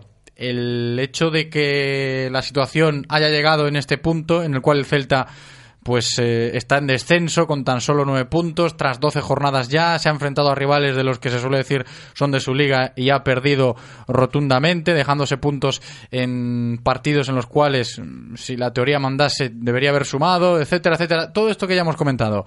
Pero es que el próximo sábado, con el nuevo entrenador ya, el Celta tiene que ir al Camp Nou, jornada 13, Barça-Celta, el sábado a las 9 de la noche. Luego hay un parón, hay descanso. Y después el Celta, cuando se retome la competición doméstica, el 24 de noviembre, pues va a tener que ir al Estadio de la Cerámica a jugar contra el Villarreal, que está en un buen momento de forma. Por eso también hay algo de preocupación, ¿no? De cómo va a empezar este nuevo proyecto ya sin Fran Escriba. El tema de los escenarios. Rodri, ¿te preocupa? ¿No te preocupa? Hay que realizar esta lectura también. Hombre, a priori jugar en, en el Camp Nou y en el Estadio de la Cerámica, eh, vamos, eh, el peor inicio posible, como, como diríamos. Sin embargo, un poco viendo nuestra historia reciente, eh, parece que siempre se nos dan mejor los gigantes que los equipos de nuestra liga. Eh, si salimos sin miedo al, al Camp podemos rascar algo, porque yo, yo siempre digo que es ilógico nuestra, nuestra forma de jugar que no sea más fácil rascarla al Atlético o al Barça que al, que al Getafe o al Leganés. Eh, pero, pero ahora mismo es, es lo que tenemos. Eh, tien- viene lo bueno que después hay un pequeño parón que yo me imagino que servirá para sentar conceptos el, el nuevo técnico. Y a ver cómo llegamos porque la verdad que el Villarreal es un poco el ejemplo de cómo, cómo revertir de un año para otro la situación porque el que estaba donde estamos nosotros ahora mismo hace un año era el Villarreal. Gerard Moreno tenía la pólvora mojada y fijaros cómo está internacional absoluto y haciendo un- una super temporada y todo el equipo rindiendo a un nivel bastante bueno. Adri, ¿te preocupa lo del calendario que vengan Barça y Villarreal para el nuevo entrenador? no la verdad yo si, si fuese nuevo entrenador de Celta me gustaría iniciar en este tipo de escenarios Sí, mucho que ganar, poco que perder, también te digo. Eso lo primero. Segundo, que en cuanto a motivar a los futbolistas, eh, son partidos que no necesitan mucho. Eh, son partidos donde, donde el jugador, eh, simplemente por el escenario donde, donde se planta jugar, pues eh, tiene una motivación extra ya. Eh, además, creo que a su favor, pues hay un, hay un parón por medio para trabajar. Eh, y, bueno, es cierto que, que- el Barcelona en su casa es inexpugnable. si Messi está acertado, pues eh, es muy complicado rascar algo allí. eh, pero aquí sentados a día de hoy, pues eh, probablemente todos pensamos que, son tres puntos con los que no contamos.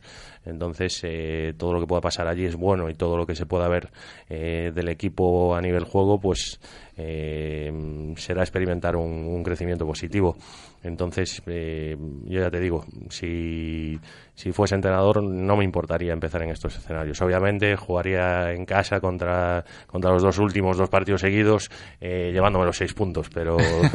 Sí, que es cierto, pero- hay que verlo de todas las perspectivas. no Luego el caso. y- Pasa lo del Barça y el Villarreal y, y tienes que jugar contra Valladolid, Leganés, Mallorca, Levante, Osasuna. Habrá que sacar puntos en esos, en esos partidos. Otro mensaje importante que nos llega para quizás ponerle la guinda a la tertulia antes de lo de Maldivas. Eloy. Interesante. Javier Queiruga. Los oyentes ya empiezan a hacerlo. ¿Por qué nadie en Radio Marca Vigo lleva la crítica duramente hacia el presidente? ¿Miedo? ¿Pago de favores? Estaría bien que os hicierais eco de una opinión cada vez más mayoritaria en el celtismo y no la ignoréis. No la ignoramos, ni mucho menos. Lo de pago de favor me hace gracia, ¿eh? Evidentemente, eso nada existe, joa. Pero es cierto que lo del presidente es otra de las puntas. Y lo hemos tocado en alguna que otra ocasión, ¿eh? Lo de los jugadores está cobrando mucha fuerza porque los propios jugadores son los que hablan, hablan públicamente y haciendo esa autocrítica. Lo del entrenador es de sobra conocido.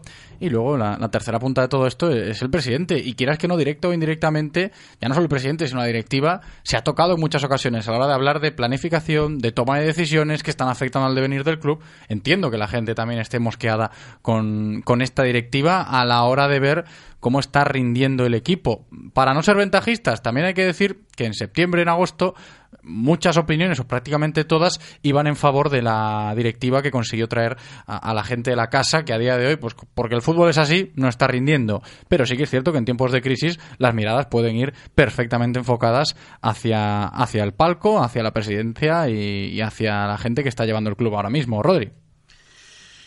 Eh, vamos a ver, es que es complicado. ¿eh? al final volvemos al resumen que hacemos siempre con, este tema. Siempre es más fácil echarle la culpa al entrenador, la tenga o no, que, empezar a ver a, todos los a, todos los demás responsables. Está claro que ya no solo el entrenador, sino probablemente la secretaría técnica aquí tenga que llevarse un pequeño recadito por la por la elección de los últimos entrenadores y los malos resultados que, que han dado. Eh, la, la dirección. Eh, no sé hasta qué punto y evidentemente a mí Mourinho no me, no me debe ningún favor ni mucho menos, pero lo que hace la dirección en, en general es destinar unos recursos para que la dirección deportiva los, los administre y podemos estar bastante de acuerdo de que este año hubo hubo bastante un dispendio económico a la hora de fichar jugadores que no se no se escatimó eh, pues mm, si no están saliendo las cosas, yo creo que a lo mejor antes de apuntar directamente a presidencia, a lo mejor hay que pasar por el lado de la Secretaría Técnica. Adri, sobre esto que mucha gente también puede valorar a día de hoy en estos tiempos de crisis. Yo no sé, yo puedo hablar, puedo hablar sobre mí, ¿no? Yo aquí en esta mesa me siento a hablar de, fútbol y no de, de, quien dirige la entidad. Eh, sí que es cierto que no lo hago ni en, ni en las buenas ni en las malas. Que cuando este verano todo el mundo estaba ilusionadísimo y Mourinho era Dios por, por haber recuperado a, a Mina, a Deni, Rafinha, etcétera, etcétera, y se llevaba todos los aplausos, yo tampoco he venido aquí a hablar de, de Mourinho.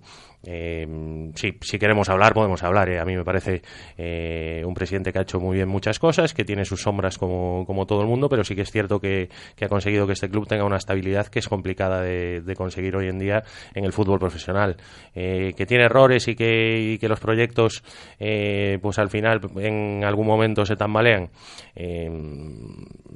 somos el Celta. Eh, no sé, leía el otro día por ahí que, cada X años el Celta pues, pues tiene una crisis de esta y va a segunda división. Esto es historia también y, al final eh, no podemos taparnos en la vista y no, no podemos cegar la historia de eh, la historia de lo que somos, de dónde venimos y, cuál es nuestra identidad. yo desde luego sí tengo que hablar de, de Mourinho en la parte que se refiere a la, a la cantera. Yo como, como escanterano y como, como, aficionado del Celta, pues siempre estaré agradecido a un presidente que eh, ha inculcado eh, de nuevo la idea de cantera en el club y que mantiene 6-7 jugadores canteranos cada domingo en el 11 en el once inicial. Y, si hay que criticar que, que, el último año pues hay estabilidad eh, escasa en el banquillo con algún palo de ciego con algún entrenador, pues también lo critico. yo no le debo nada a Mourinho, no... Yo creo que nadie no, nada a Mourinho, bueno, al menos en, el no es un pago de favores y, repito, yo aquí normalmente vengo a hablar de, de, lo que es el juego y de lo que, de lo que rodea al equipo y, al entrenador, que es lo que eh, me atañe y de lo que creo que puedo, que puedo opinar un poquito más. Eh, todo lo demás, pues bueno, cada uno que, eh, que se mire hacia adentro y que, que, piense lo que quiera pensar, que tampoco, tampoco es preocupante. Chicos, os tengo que pedir una reflexión antes de despedirnos ahora sí de lo que ha pasado esta mañana en el Salón Regio de la sede del club, en la calle del Príncipe como comentábamos en los primeros compases del programa, escuchando al propio presidente, esa presentación del acuerdo de patrocinio, nuevo patrocinador principal del Real Cruz Celta, con las Islas Maldivas, con el, gobierno del país, con el país en, su sentido más estricto, que ya forma parte de la familia del Real Cruz Celta, para potenciar el turismo, para potenciar el fútbol nacional allí en el país asiático. Y yo no sé qué os ha parecido. El Celta no sé si decir esto, ¿no? Ha tenido esta mala fortuna o, la torpeza quizás de, de, acometer este acto o de presenciar este acto porque le ha tocado así seguramente en el día de hoy en el cual se habla de la crisis futbolística, del nuevo entrenador, del despido de Escriba, y vas y te encuentras con que en la otra cara de la moneda tienes la alegría, la euforia, el futuro, el proyecto, con, lo de Maldivas. Es un poco contraproducente o, contradictorio lo que, lo que ha pasado esta mañana, ¿no? Por unas vías iban todo lo relacionado con la crisis, el futuro entrenador y demás, y por las otras, pues eh, la presentación del proyecto, ajeno a la crisis de- del equipo, etcétera, etcétera, que, que vuelve a, a suceder en Casa Celta. A veces pasan estas cosas en este club, ¿eh? de que pues eh, los actos no suceden eh, cuando deberían o, o- o se producen en momentos delicados, eh, sea o no controlables. ¿Qué os ha parecido lo de la presentación de Maldivas en el día de hoy en los tiempos que corren? Yo me imagino que esa presentación viene sobre todo pactada con la agenda del, del ministro de Turismo. Claro, es que es la torpeza un poco de esto, ¿no? Las leyes de Murphy que decía antes Escriba, pues también le está pasando esto al Real Cruz Celta. Esto probablemente no haya sido algo planeado la semana pasada ni hace dos, habrá sido planeado, todo esto se lleva hablando por lo menos más de un mes. Entonces, eh, para cuadrar agendas, probablemente esta fuera una fecha consensuada hace tiempo y que no sería fácil de, de mover. Es decir, no, no hay que darle mu- mucha más vuelta en ese sentido, aunque sí que parece un poco desafortunado justo horas después de, de, de destituir a, a Escribá. Eh, sin embargo, bueno, mm, vamos a la parte positiva, que es eh, ver cómo eh, está haciendo un muy buen trabajo el Celta en materia de patrocinios. Eh, nos quedamos sin Citroën y de repente aparecen Estrella Galicia, Abanca, el año pasado también Vinter con el minuto extra, ahora Visit Maldivas. Se están cerrando continuamente acuerdos comerciales que, que a la larga junto a la televisión son los que nos permiten hoy en día tener la masa salarial que, que tenemos. Que por desgracia hoy en día el fútbol en parte, solo en parte, lo definen los, los números.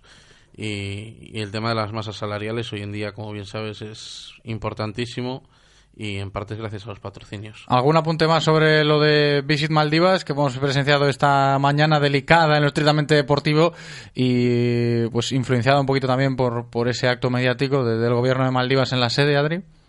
Nada, a mí esta es la parte que me aburre del fútbol. Un acto más de, pues seguramente sea importante para, para el club, pero tenía que suceder hoy y sucedió hoy. Eh, tampoco, tampoco darle mayor importancia, simplemente si es bueno para, para el club y va a ayudar a que eh, las condiciones de, de canteranos y de jugadores eh, mejoren, pues, pues mucho mejor para todos. Pues así ha sido el acto de Maldivas y así lo hemos contado en el programa de hoy, paralelamente pues a, a todo lo relacionado con el futuro del entrenador, que os lo recuerdo, se conocerá esta misma tarde, tal y como ha dicho el presidente del Celta, Carlos Mourinho, así que en T4 Vigo, a eso de las siete y media, si está todo cerrado ya, pues lo abordaremos, si no, pendientes seguiremos, ¿eh? del futuro entrenador del Real Cruz Celta. Rodrigo Lagoa, muchas gracias, como siempre, un abrazo, Rodri. Un fuerte abrazo.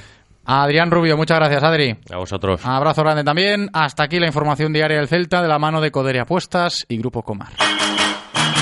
Si quieres apostar a tu equipo favorito, di Codere Apuestas. Si quieres tener cientos de mercados a tu disposición, di Codere Apuestas. Si quieres apostar online o en un local con tus amigos, di Codere Apuestas. Si quieres cobrar tu dinero al instante, di Codere Apuestas. Juega en un grande, apuesta en Codere. Juega con responsabilidad. Venga a nuestro espacio de apuestas Codere en Bingo Royal del Grupo Comar en Avenida García Barbón 3436.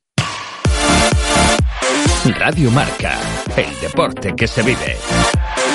Radio Marca. Brooklyn Fitboxing, golpes de boxeo, kickboxing y muay thai al ritmo de la mejor música. Entrenamiento intenso y supervisado por un entrenador personal para todos los niveles. En Brooklyn no hay contacto, solo diversión, quemar calorías y liberar estrés. Primera sesión guantes y vendas por tan solo 9,95. Apúntate en brooklynfitboxing.com o visítanos en calle Venezuela 28. Brooklyn Fitboxing, cambia tu cuerpo, tu día y el mundo. ¿Y eso? ¿Lo has visto? ¡Wow! Mira esas líneas. ¿Y las llantas? ¡Vaya diseño! ¿Es el nuevo Nissan Qashqai Q-Line? El crossover líder del mercado, ahora con un diseño exclusivo perfectamente diseñado. Nuevo Nissan Qashqai Q-Line. Descúbrelo ya en tu concesionario. Nissan Innovation That Excites. Rofer Vigo, carretera de Madrid 210 en Vigo, Pontevedra. Todos los jueves a las 2 y cuarto en Radio Marca Vigo estamos al tanto de la actualidad del ciclismo gallego con Guillermo Janeiro y José Ribeiro. Entrevistas con los mejores ciclistas, repaso de las mejores competiciones y siempre de la mano de la Federación Gallega de Ciclismo.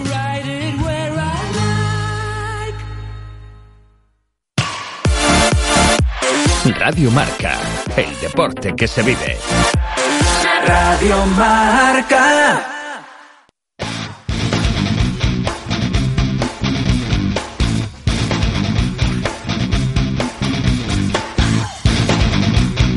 El mejor análisis de nuestra cantera tras el fin de semana llega de la mano de canteiraceleste.com con Berto Carballo y Edgar Garrido.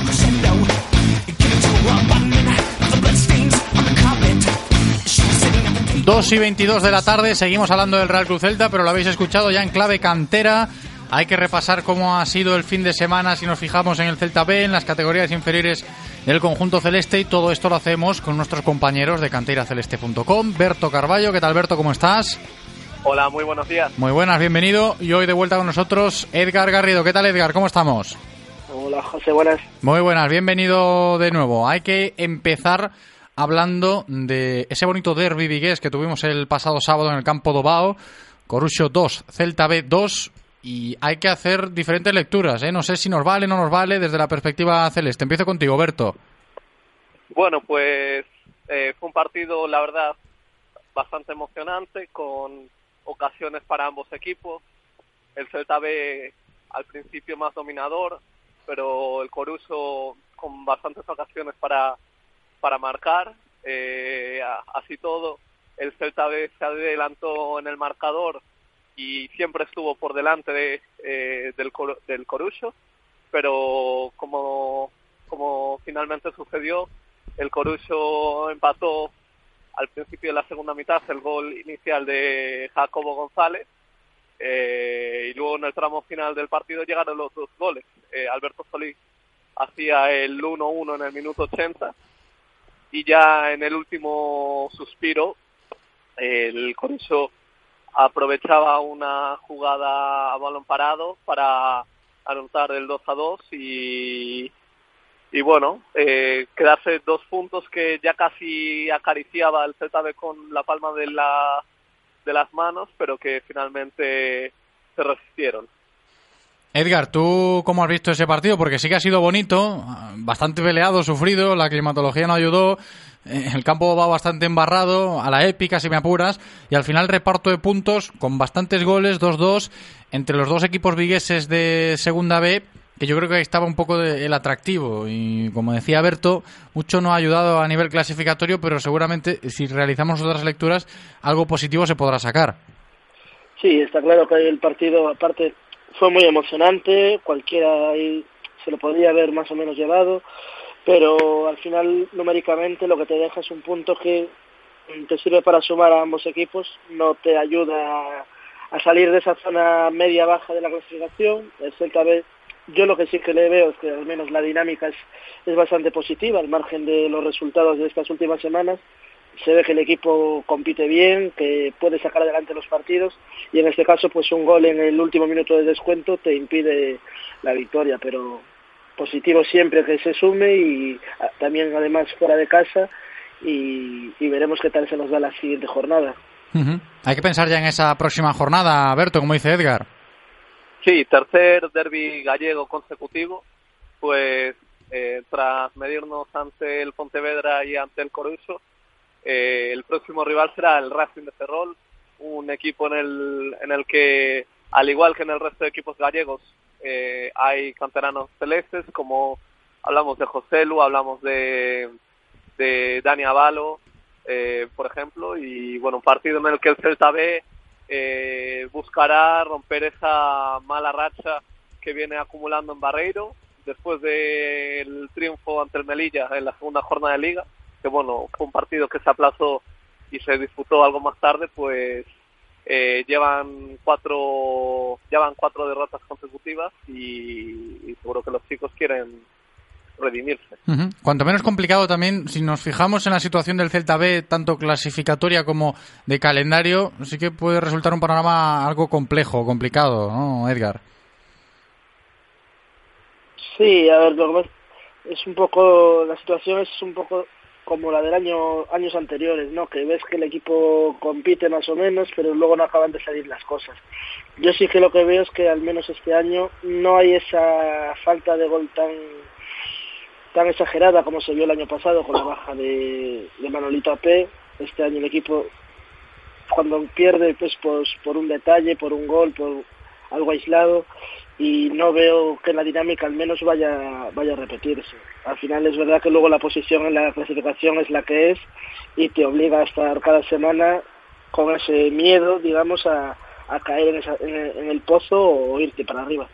Mm, a ver, lo de esa situación delicada que estamos comentando en el Celta B, vale que el punto, como hemos dicho ante el Corucho el pasado sábado, puede valer relativamente si lo haces bueno en la próxima jornada, aunque sea complicado el partido. Tiene esos tintes eh, que nos suenan un poco, ¿no, Berto? Como decía Edgar, la temporada pasada puede ser algo similar. No sé hasta qué punto el margen de mejora del equipo es el mismo. ¿Cómo lo veis? Pues sí que el año pasado había esa dependencia de, de, Manuel, de Manolito AP. Sí que es cierto que Iván Salvador ayudó bastante en el aspecto goleador, pero yo creo que la baja de AP fue bastante traumática para el equipo. Eh, se echó en falta ese, esa referencia que, hoy sí que tenemos, que, que AP, recordamos, no es solo goles, es un futbolista que trabaja mucho, que se pelea con los defensas, que genera huecos y que, aunque no marque, siempre realiza un gran trabajo y, de eso se, se, benefician los jugadores de la segunda línea. Y, como apunta Edgar, Jacobo está realizando una gran campaña, lleva cinco goles, el extremo derecho del Celta B. También tenemos a Sergio Bermejo con, si no me equivoco, un gol y una asistencia. Eh, también Solís marcó su primer gol, Dani Molina también marcó, eh, Lozada, Lautaro eh, al final es positivo que, que no haya... Yo soy de los que piensa que es bueno no tener solo un goleador, sino que es bueno tenerlo repartido para que si te falta ese jugador o, por ejemplo, caso de Lozada, de Sergio Bermejo, si suben al primer equipo, que tengas un sustituto de, de nivel y que te, que te permita mantener al menos eh, la base para competir el partido. A ver qué pasa ¿eh? con el Celta B, que como hemos dicho, ha empatado este pasado fin de semana 2-2 contra el Corucho. Luego analizamos ese derby desde la perspectiva corusista con Michel Alonso, pero seguimos inmersos en la cantera celeste con Berto y con Edgar, porque también hay que hablar hoy de una nueva victoria del juvenil a Edgar. Y esto parece que no cambia, la dinámica sigue siendo la misma y en este caso muy, pero que muy buena. Sí, ya es una dinámica positiva como últimos años todas las generaciones nos están digamos mal acostumbrando. Y este año de nuevo lo mismo en Juvenil A que se imponía por 3 a 1 ante el Balmiñor un partido bastante disputado entre los dos equipos a pesar de que el Celta bueno marcó el primer gol en el minuto 13 hora de Jesse tras tote de una volea de Raúl Blanco hacía el 2 a 0 también después el mismo Jesse eh, recortaba diferencias en la segunda parte eh, el Balmiñor por medio de Millán con un gran gol y estuvieron cerca de llegar incluso al empate, sin embargo ya Miguel Rodríguez en el 81 pues ponía el 3-1 que ya sería definitivo. Buenas noticias también en clave juvenil A, como hemos escuchado, otro buen partido, otra buena victoria. Y también si hablamos del juvenil en el día de hoy, Berto, comentamos, lo habéis hecho, ¿no? Habéis analizado esa baja de, Alberto Estevez. Sí, así es.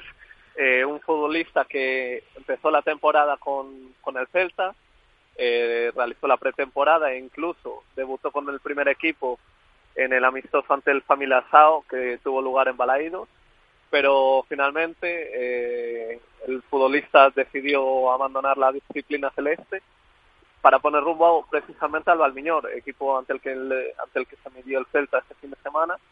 Y por tanto tuvo lugar el regreso de Alberto a las instalaciones deportivas de Amadroa, un partido en el que no fue titular porque tenía unas molestias en el pie, en los huesos del pie, pero sí que entró en la segunda mitad, en el tramo final de partido, minuto 70 si no me equivoco, y aportó bastante frescura en el ataque, de hecho tuvo un disparo que se fuera que se marchó fuera por muy poco. Y bueno, desearle también toda la suerte del mundo en, este último año como juvenil, Alberto. Por supuesto, ¿eh? que, le vaya bien, lejos del Real Celta en este caso. Y no me quiero olvidar de lo que habéis destacado también en canteraceleste.com esta última semana, chicos. Ha sido una semana con muchos partidos del primer equipo, lamentablemente todos malos, como hemos ido comentando. Pero el otro día en ese partido intersemanal contra el Real Betis sucedió ese debut de Sergio Bermejo con el primer equipo del Real Cruz Celta y lo habéis rescatado como artículo de la semana, ¿no? En canteraceleste.com. Edgar, voy contigo.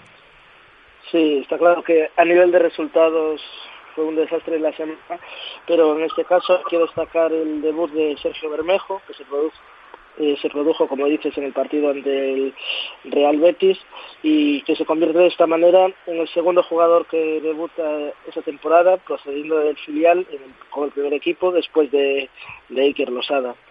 No, y que también tuvo sus minutos el propio Iker Losada ayer, ¿eh, Berto? Que el tema de que los canteranos puedan ir sacando la cabeza lo recogéis vosotros en canteraceleste.com, pero hay que darle la importancia que merece también.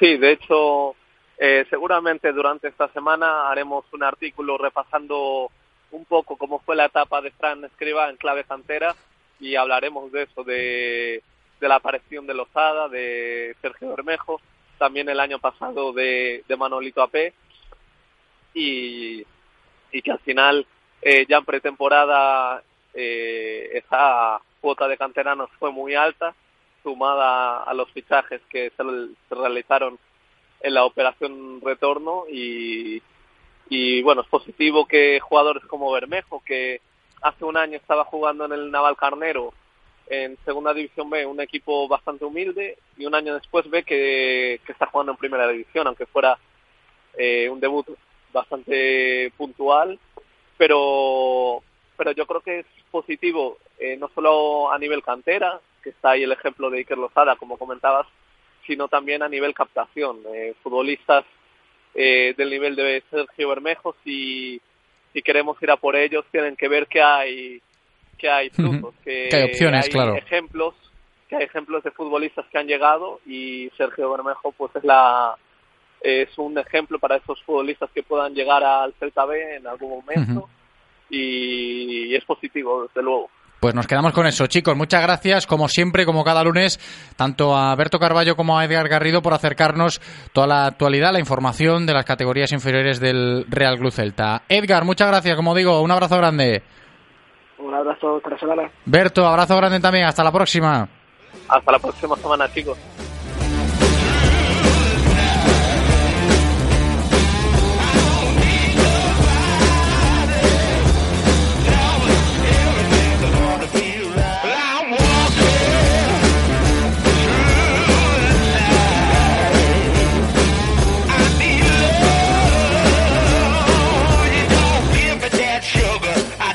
Pues ahí lo habéis escuchado, ¿eh? hablando de las categorías inferiores del Real Cruz Celta, como siempre, como cada lunes, eh, con Berto Carballo y con Edgar Garrido, centrándonos mucho en lo que fue pues uno de los focos mediáticos eh, en Vigo a nivel futbolístico este pasado fin de semana. Fue el sábado, como comentábamos antes, en el campo Dobao, ese derby entre el Corucho y el Celta B, que terminó con empate a dos, reparto de puntos que seguramente sabe a poco. Antes nos decían Berto y Edgar eso en clave celeste y a ver cómo se asimila o cómo se ha asimilado ese empate en la parroquia coruchista. Por eso está ya con nosotros el técnico del Corucho Fútbol Club, Michel Alonso. ¿Qué tal, Michel? ¿Cómo estás? Hola, buenas tardes. Muy buenas tardes, bienvenido. Yo decía que era un partido interesante a nivel ciudad porque siempre que juega el Corucho contra el Celta B, pues llama mucho la atención. Yo creo que a la gente también eh, le apetece este tipo de partidos. Se notó bastante en el graderío del Campo de Bao a pesar del mal tiempo y no sé qué lectura se puede hacer o, con qué nos quedamos de ese derby vigués, Mitchell. Bueno, un partido que bueno, la sensación es que ninguno de los dos equipos salimos contentos con el resultado.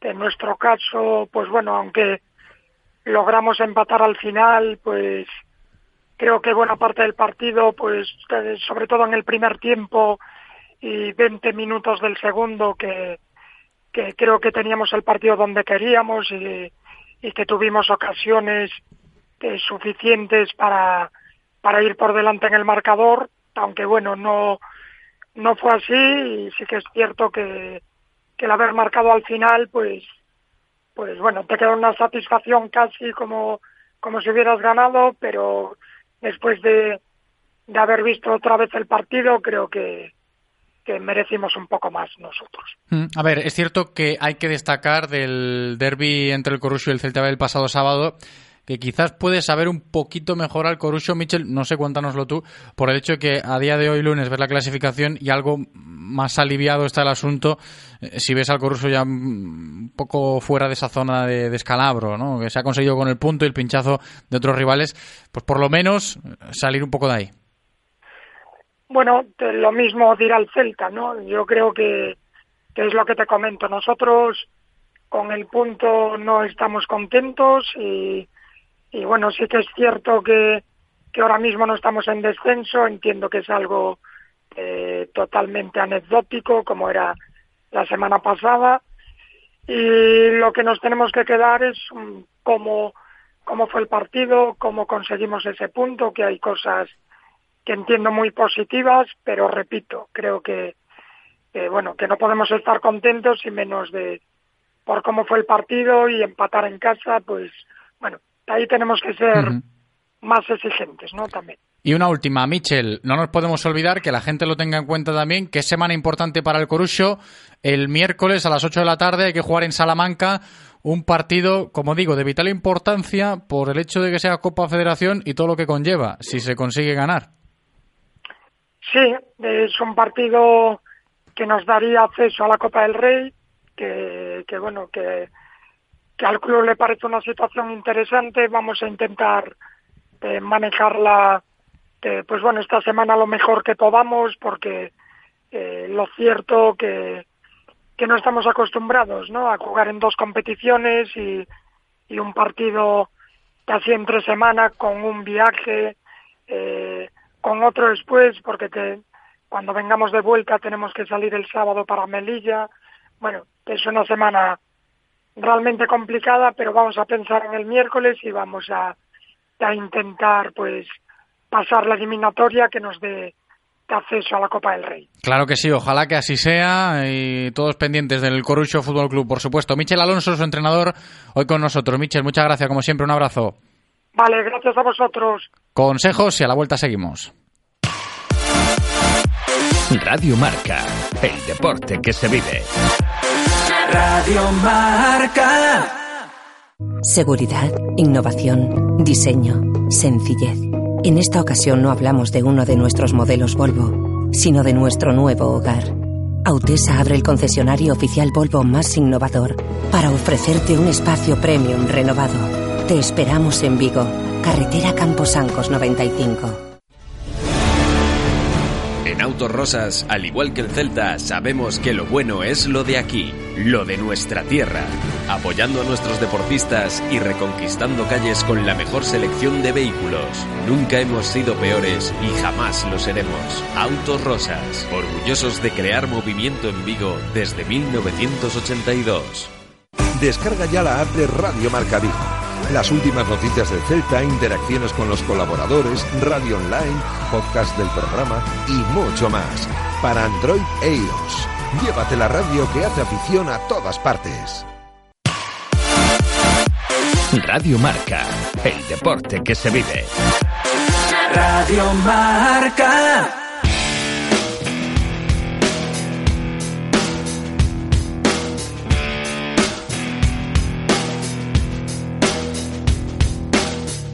Directo Marca Vigo.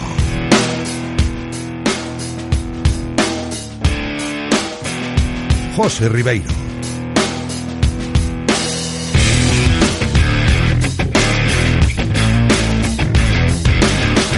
Veinte minutos para llegar a las 3 en punto de la tarde, 19 ya, porque tenemos que seguir hablando de fútbol en directo Marca Vigo, de situaciones delicadas. En este caso ya estamos en tercera división, hablando del Rápido de Bouzas, que ayer pues eh, perdía su partido contra el filial del Club Deportivo Lugo. Bastante feo el encuentro, derrota dolorosa. Rápido de Bouzas 1, Polvorín 5. Y dejamos al Rápido ahora mismo en una situación, como digo, muy complicada y delicada por el hecho de que el resultado no ayuda, la dinámica tampoco y el equipo está en esos puestos de descenso a preferente. Así que a ver cómo están estos ánimos, cómo se puede gestionar esto desde la perspectiva de la directiva del Rápido de Bouzas, por eso voy a saludar al presidente Manuel Seoane, que ya está nuevamente con nosotros. ¿Qué tal, Manuel? ¿Cómo estás? Bueno, pues preocupado, como tienen que estar todos los aficionados del rápido, pero bueno, con la firme esperanza de que esto lo vamos a solucionar. Bienvenido, Manuel. Me imagino que la preocupación, la preocupación es real por el hecho de que ya no solo eso de que venga el último y te meta cinco goles en casa, sino también por la tendencia que sigue este equipo. ¿Cómo lo describís en la directiva cuando intentáis analizar un poco lo que le está pasando a este rápido de Bouzas de la 19-20? Bueno, yo creo que no hemos hecho una planificación de la pretemporada correcta. Tenemos un magnífico centro del campo y tenemos una gran delantera pero atrás no estamos todo lo bien que debíamos estar, ¿no? Entonces eso produce un nerviosismo en el propio portero, los porteros fallan, en gran parte o en parte eh, debido a que la defensa no está fina, los contrarios llegan con mucha facilidad al área, cada vez que llegan meten un gol. Ayer el partido del Polvorín, que tú decías correctamente que fue una goleada 1-5, Empezó el partido, tiró Carlitos, empalmó un balón fuera del área, pegó en todo el palo en la parte interior, el balón rebotó, le pegó al portero y en vez de entrar, que era lo lógico, ¿no? O ya bien directo por el rebote, se fue a córner. En el balón siguiente falló la defensa y 0-1. El rápido puede empatar después a uno, otro contraataque, segunda vez que llegan a la portería, falla la defensa y 0-2. Y el tercero fue al minuto 10 o minuto 12, con un penalti que hizo, creo que fue Pablo, totalmente fuera de tono y sin una jugada sin peligro, y 0-3, minuto 12. El equipo se viene abajo, claro. Claro, claro se viene abajo. ¿Por qué se viene abajo? Por la mala suerte. Pero bueno, eso de la mala suerte es un tópico que decimos los que la tenemos, ¿no? Pero la mala suerte no existe. Existe la poca preparación física, existe la falta de concentración y existe que los jugadores no estén en el, en, el, en el tono que debían estar o que la táctica del entrenador no sea la correcta, ¿no?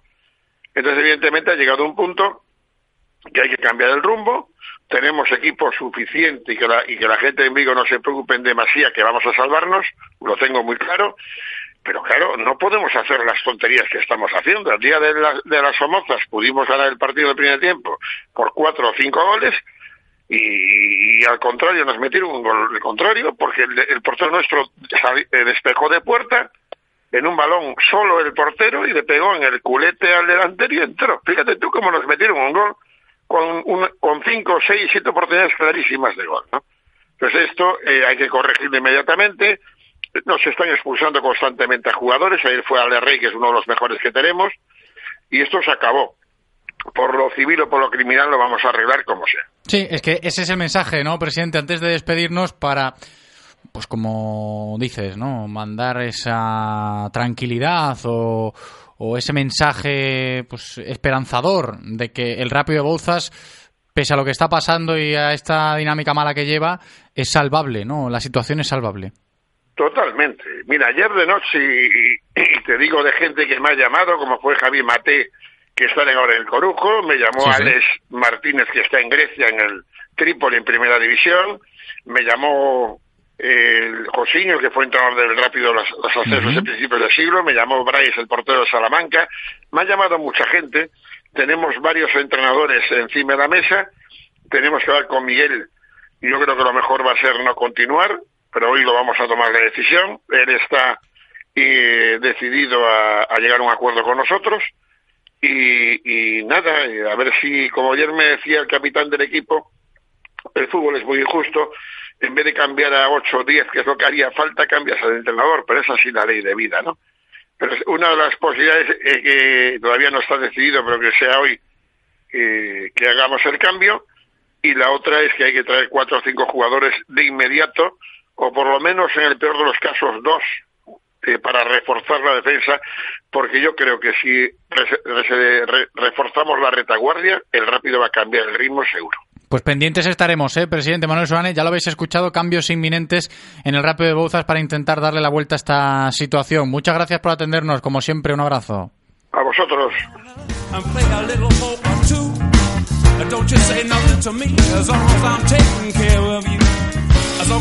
Lo dicho, ¿eh? posible destitución de entrenador también en el Rápido de Bouzas. No están bien las cosas, ¿eh? no estrictamente futbolístico en Vigo estos últimos días.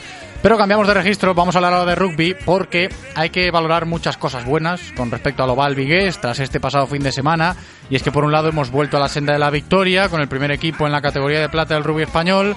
La pasada jornada se había caído rotundamente contra uno de los cocos de la categoría, pero este fin de semana se consiguió una importante victoria ante Uribe Aldea en casa y a mayores celebramos también la gran acogida del trofeo Concello de Vigo de rugby infantil al ver cómo centenares de niños pues siguen disfrutando del oval aquí en Vigo. Presidente del Galeido Vigo Rugby, João Martínez, ¿qué tal? ¿Cómo estás? Muy bien, muy buenas tardes. Muy buenas tardes, bienvenido. Han sido unos días muy fructíferos, ¿no? Podemos empezar por ahí. Sí, desde luego. Eh, ¿Qué vamos a decir? Cuando sucede esto, eh, todos, to- todo tiene que ser sonrisas. Estamos muy, muy satisfechos. Luego hablamos del primer equipo, del rendimiento de los chicos de Pablo Cabrera, que parece que pues asoman un poquito más la cabecita en División de Honor B, pero antes de, de los más pequeños. ¿eh? Vaya fin de semana con ese trofeo Ciudad de Vigo infantil. Yo decía centenares, no sé si tenemos cifras, Joan, pero cantidad de, de niños y niñas jugando al rugby ¿eh? en, en nuestra ciudad este pasado fin de semana. Sí, la verdad es que para los que nos gusta este deporte, eh, se nos cae literalmente la baba cuando vemos a 450 niños Fíjate. con edades entre los, los 6 y los 12 disfrutando de un deporte con una habilidad que ya nos gustaría a nosotros tener, ¿no? Esos quiebros, esas cintas, esos arranques, eh, hacen movimientos de una forma muy natural, como niños que son. Y cuando nosotros entramos en el rugby a, edad- a edades mucho más tardías, ¿no? cuando, cuando Claro. jugamos en su día. Por lo tanto, fue una satisfacción muy grande, no solo ver a los niños jugar, sino a los padres, amigos eh, y colaboradores ya adultos eh, disfrutando tanto como ellos y en un clima de, de mucha relajación, de mucho disfrute, en donde había todo tipo de cantinas, eh, merchandising eh, y el tiempo hasta acompañó, al menos no no no llovió y, y hizo que la jornada fuera especialmente cómoda. Yo creo que con todo esto, a nivel de cantera y a nivel de club, si me apuras, en Vigo podemos presumir de esto, ¿no? Si nos comparamos con el resto de, de entidades gallegas cuando se habla del oval en la comunidad autónoma de Galicia, pues seguramente uno de los focos importantes lo tengamos en, en Vigo, por ese atractivo, por la capacidad de, de atraer a, a otros clubes, a los niños y las niñas, a potenciar la cantera, esta estructura, a pesar de que pues el primer equipo pues pueda estar pasando momentos más buenos o más malos o depende de cómo esté, pero creo que eso sí que lo seguimos manteniendo y, y hay que valorarlo. Sí, absolutamente. En el noroeste peninsular somos un club de referencia, el único que a estas alturas tiene ese poder de convocatoria para organizar Claro. un torneo internacional de rugby infantil y estamos eh, al mismo nivel en estas categorías que ciudades que tienen torneos también de mucha relevancia, como son eh, Bilbao, Valladolid, Madrid o Porto. ¿Qué quiere decir esto? Que Vigo es un faro para Galicia en cuanto a cultivo de, de cantera en el mundo del rugby.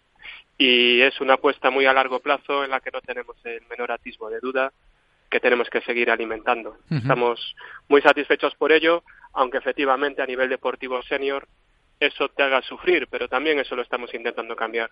Sí, orgullosos estamos de esta filosofía, por supuesto, y sí que hablamos de, de los mayores de ese equipo senior en División de Honor B, que por lo pronto, Joan, hemos ganado algo más de, oxígeno con esa victoria ¿no? de esta pasada jornada, de este pasado fin de semana, que yo creo que refuerza la moral ¿no? para seguir ahí peleando en División de Honor B.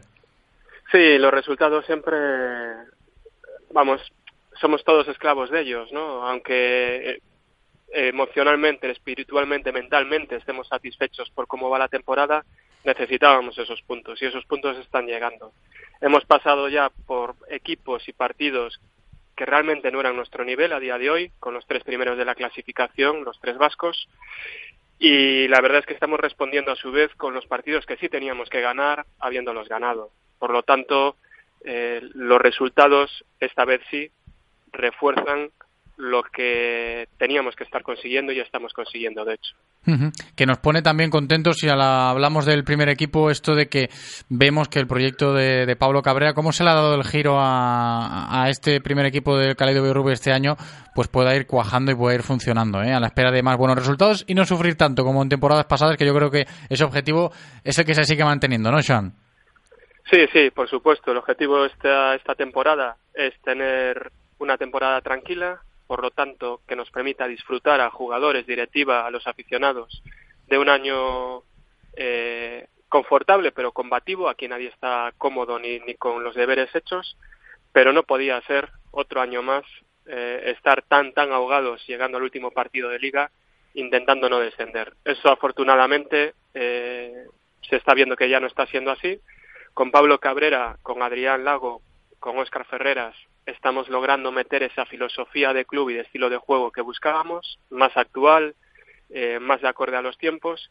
Y aunque sabemos que es un proyecto a largo plazo, eh, es muy gratificante ver que en solo tres meses de trabajo eh, ya se está viendo en categorías inferiores, en superiores, cómo, cómo se están haciendo giros, giros en positivo. Claro. Ahora ojalá nuestro alcalde, que nos está apoyando mucho desde hace tiempo, eh, logre dar con ese campo en la ciudad que nos permitiría de una vez por todas transmitir el rugby de forma directa a una ciudad como es Vigo, que, que la verdad es que nos asemejamos mucho, ¿no? El espíritu del rugby con el que tiene esta ciudad parece que van a la par.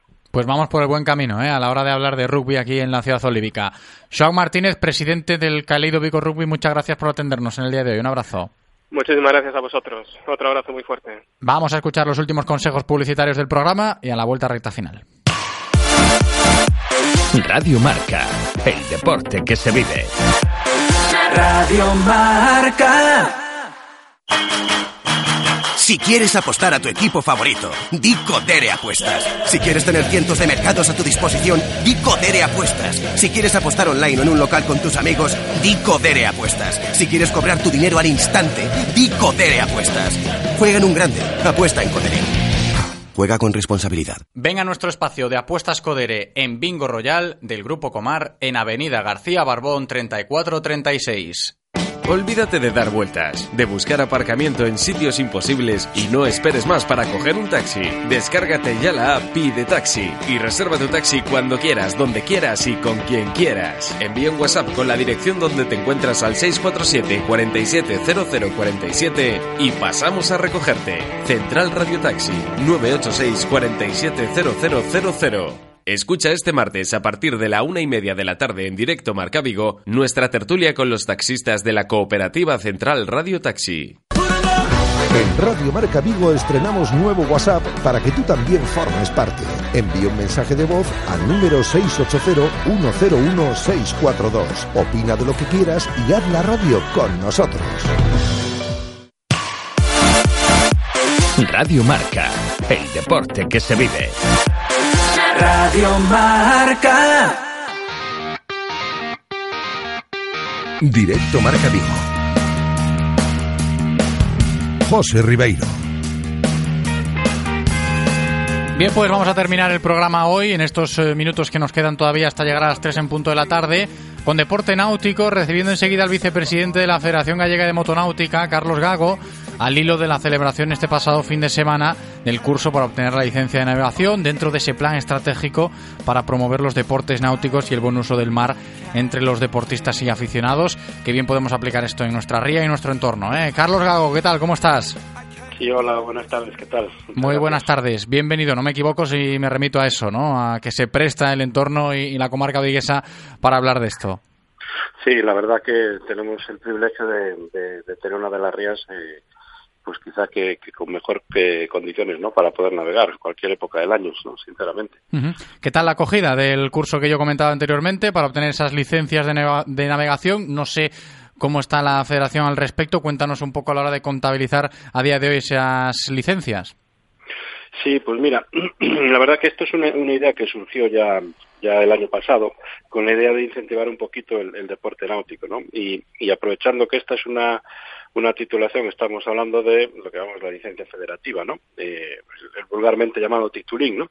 Em, que permite pues que en una mañana, pues dos horas de clase teórica y cuatro horas de práctica, pues pues la gente pues sacar con sacar su titulación no Eh, sí que tiene sus limitaciones una embarcación de hasta seis metros dos millas de la costa pero sí que entendemos que es una primera eh, pues una primera puesta en cena no es para saber si la gente pues se puede enganchar al- y le puede gustar no y que no requiere pues una dedicación como puede ser otro tipo de, de titulación.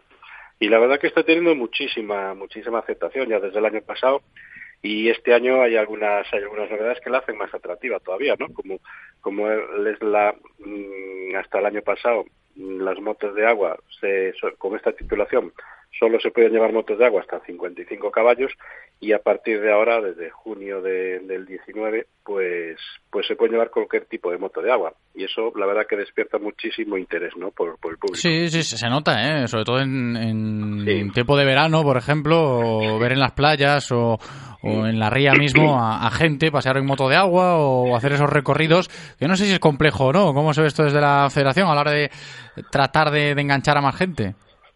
Pues mira, eh, lo que también se trata desde un principio es desmitificar, ¿no? Ese, esa, esa imagen, ¿no? De que la moto de agua, pues, es hacer ruido y estar molestando, ¿no? Sino que, que la verdad que, que desde la Federación se, le intentó dar un vuelco y, de hecho yo creo que se está consiguiendo, ¿no? Que como bien comentas, cada vez hay más motos de agua, ves eh, familias incluso navegando en motos de agua y todos con respetando las condiciones y las, las, las, regulaciones de, la navegación, ¿no? Que es de lo que se trata al fin y al cabo. Y la verdad que desde la Federación sí que estamos muy contentos, ¿no? Una iniciativa que, que nuestro presidente siempre tuvo muy claro que había que acercar, ¿no? Eh, todos los deportes acuáticos, pero en concreto el nuestro, ¿no? Que es el, el de motonáutica, acercarlo un poco al, al, usuario, ¿no? Y al, y al, bueno, al turista y al cliente, y al cliente final, ¿no? Sí, y además potenciar la convivencia ¿no? en, el mar, que tenemos en cuenta la cantidad de deportes que se practican en nuestras aguas. Sí, sí, y te das cuenta en verano la ría es pequeña y bueno, pues hay muchísimas muchísimas embarcaciones, ya no solo deportivas, ¿no? Sino que convives con el tráfico de puerto, con los barcos que entran y salen y regatas que hay en los clubs y todo el mundo yo creo que tiene su espacio, ¿no? Y su hueco. Claro, claro que sí. Pues por seguir disfrutando ¿eh? de las motos de agua en nuestra ría, de la mano en este caso de la Federación Gallega de Motonáutica, hoy hablando con el vicepresidente Carlos Gago. Muchas gracias, Carlos, por atendernos. Un abrazo. A vosotros eh, por la llamada. Muchas gracias.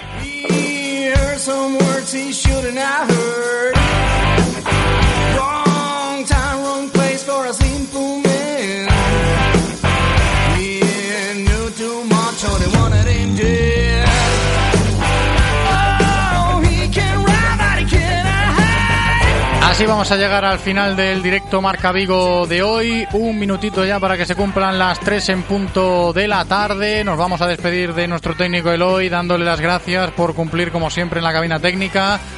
Dando las gracias también a vosotros por estar como siempre al otro lado escuchándonos.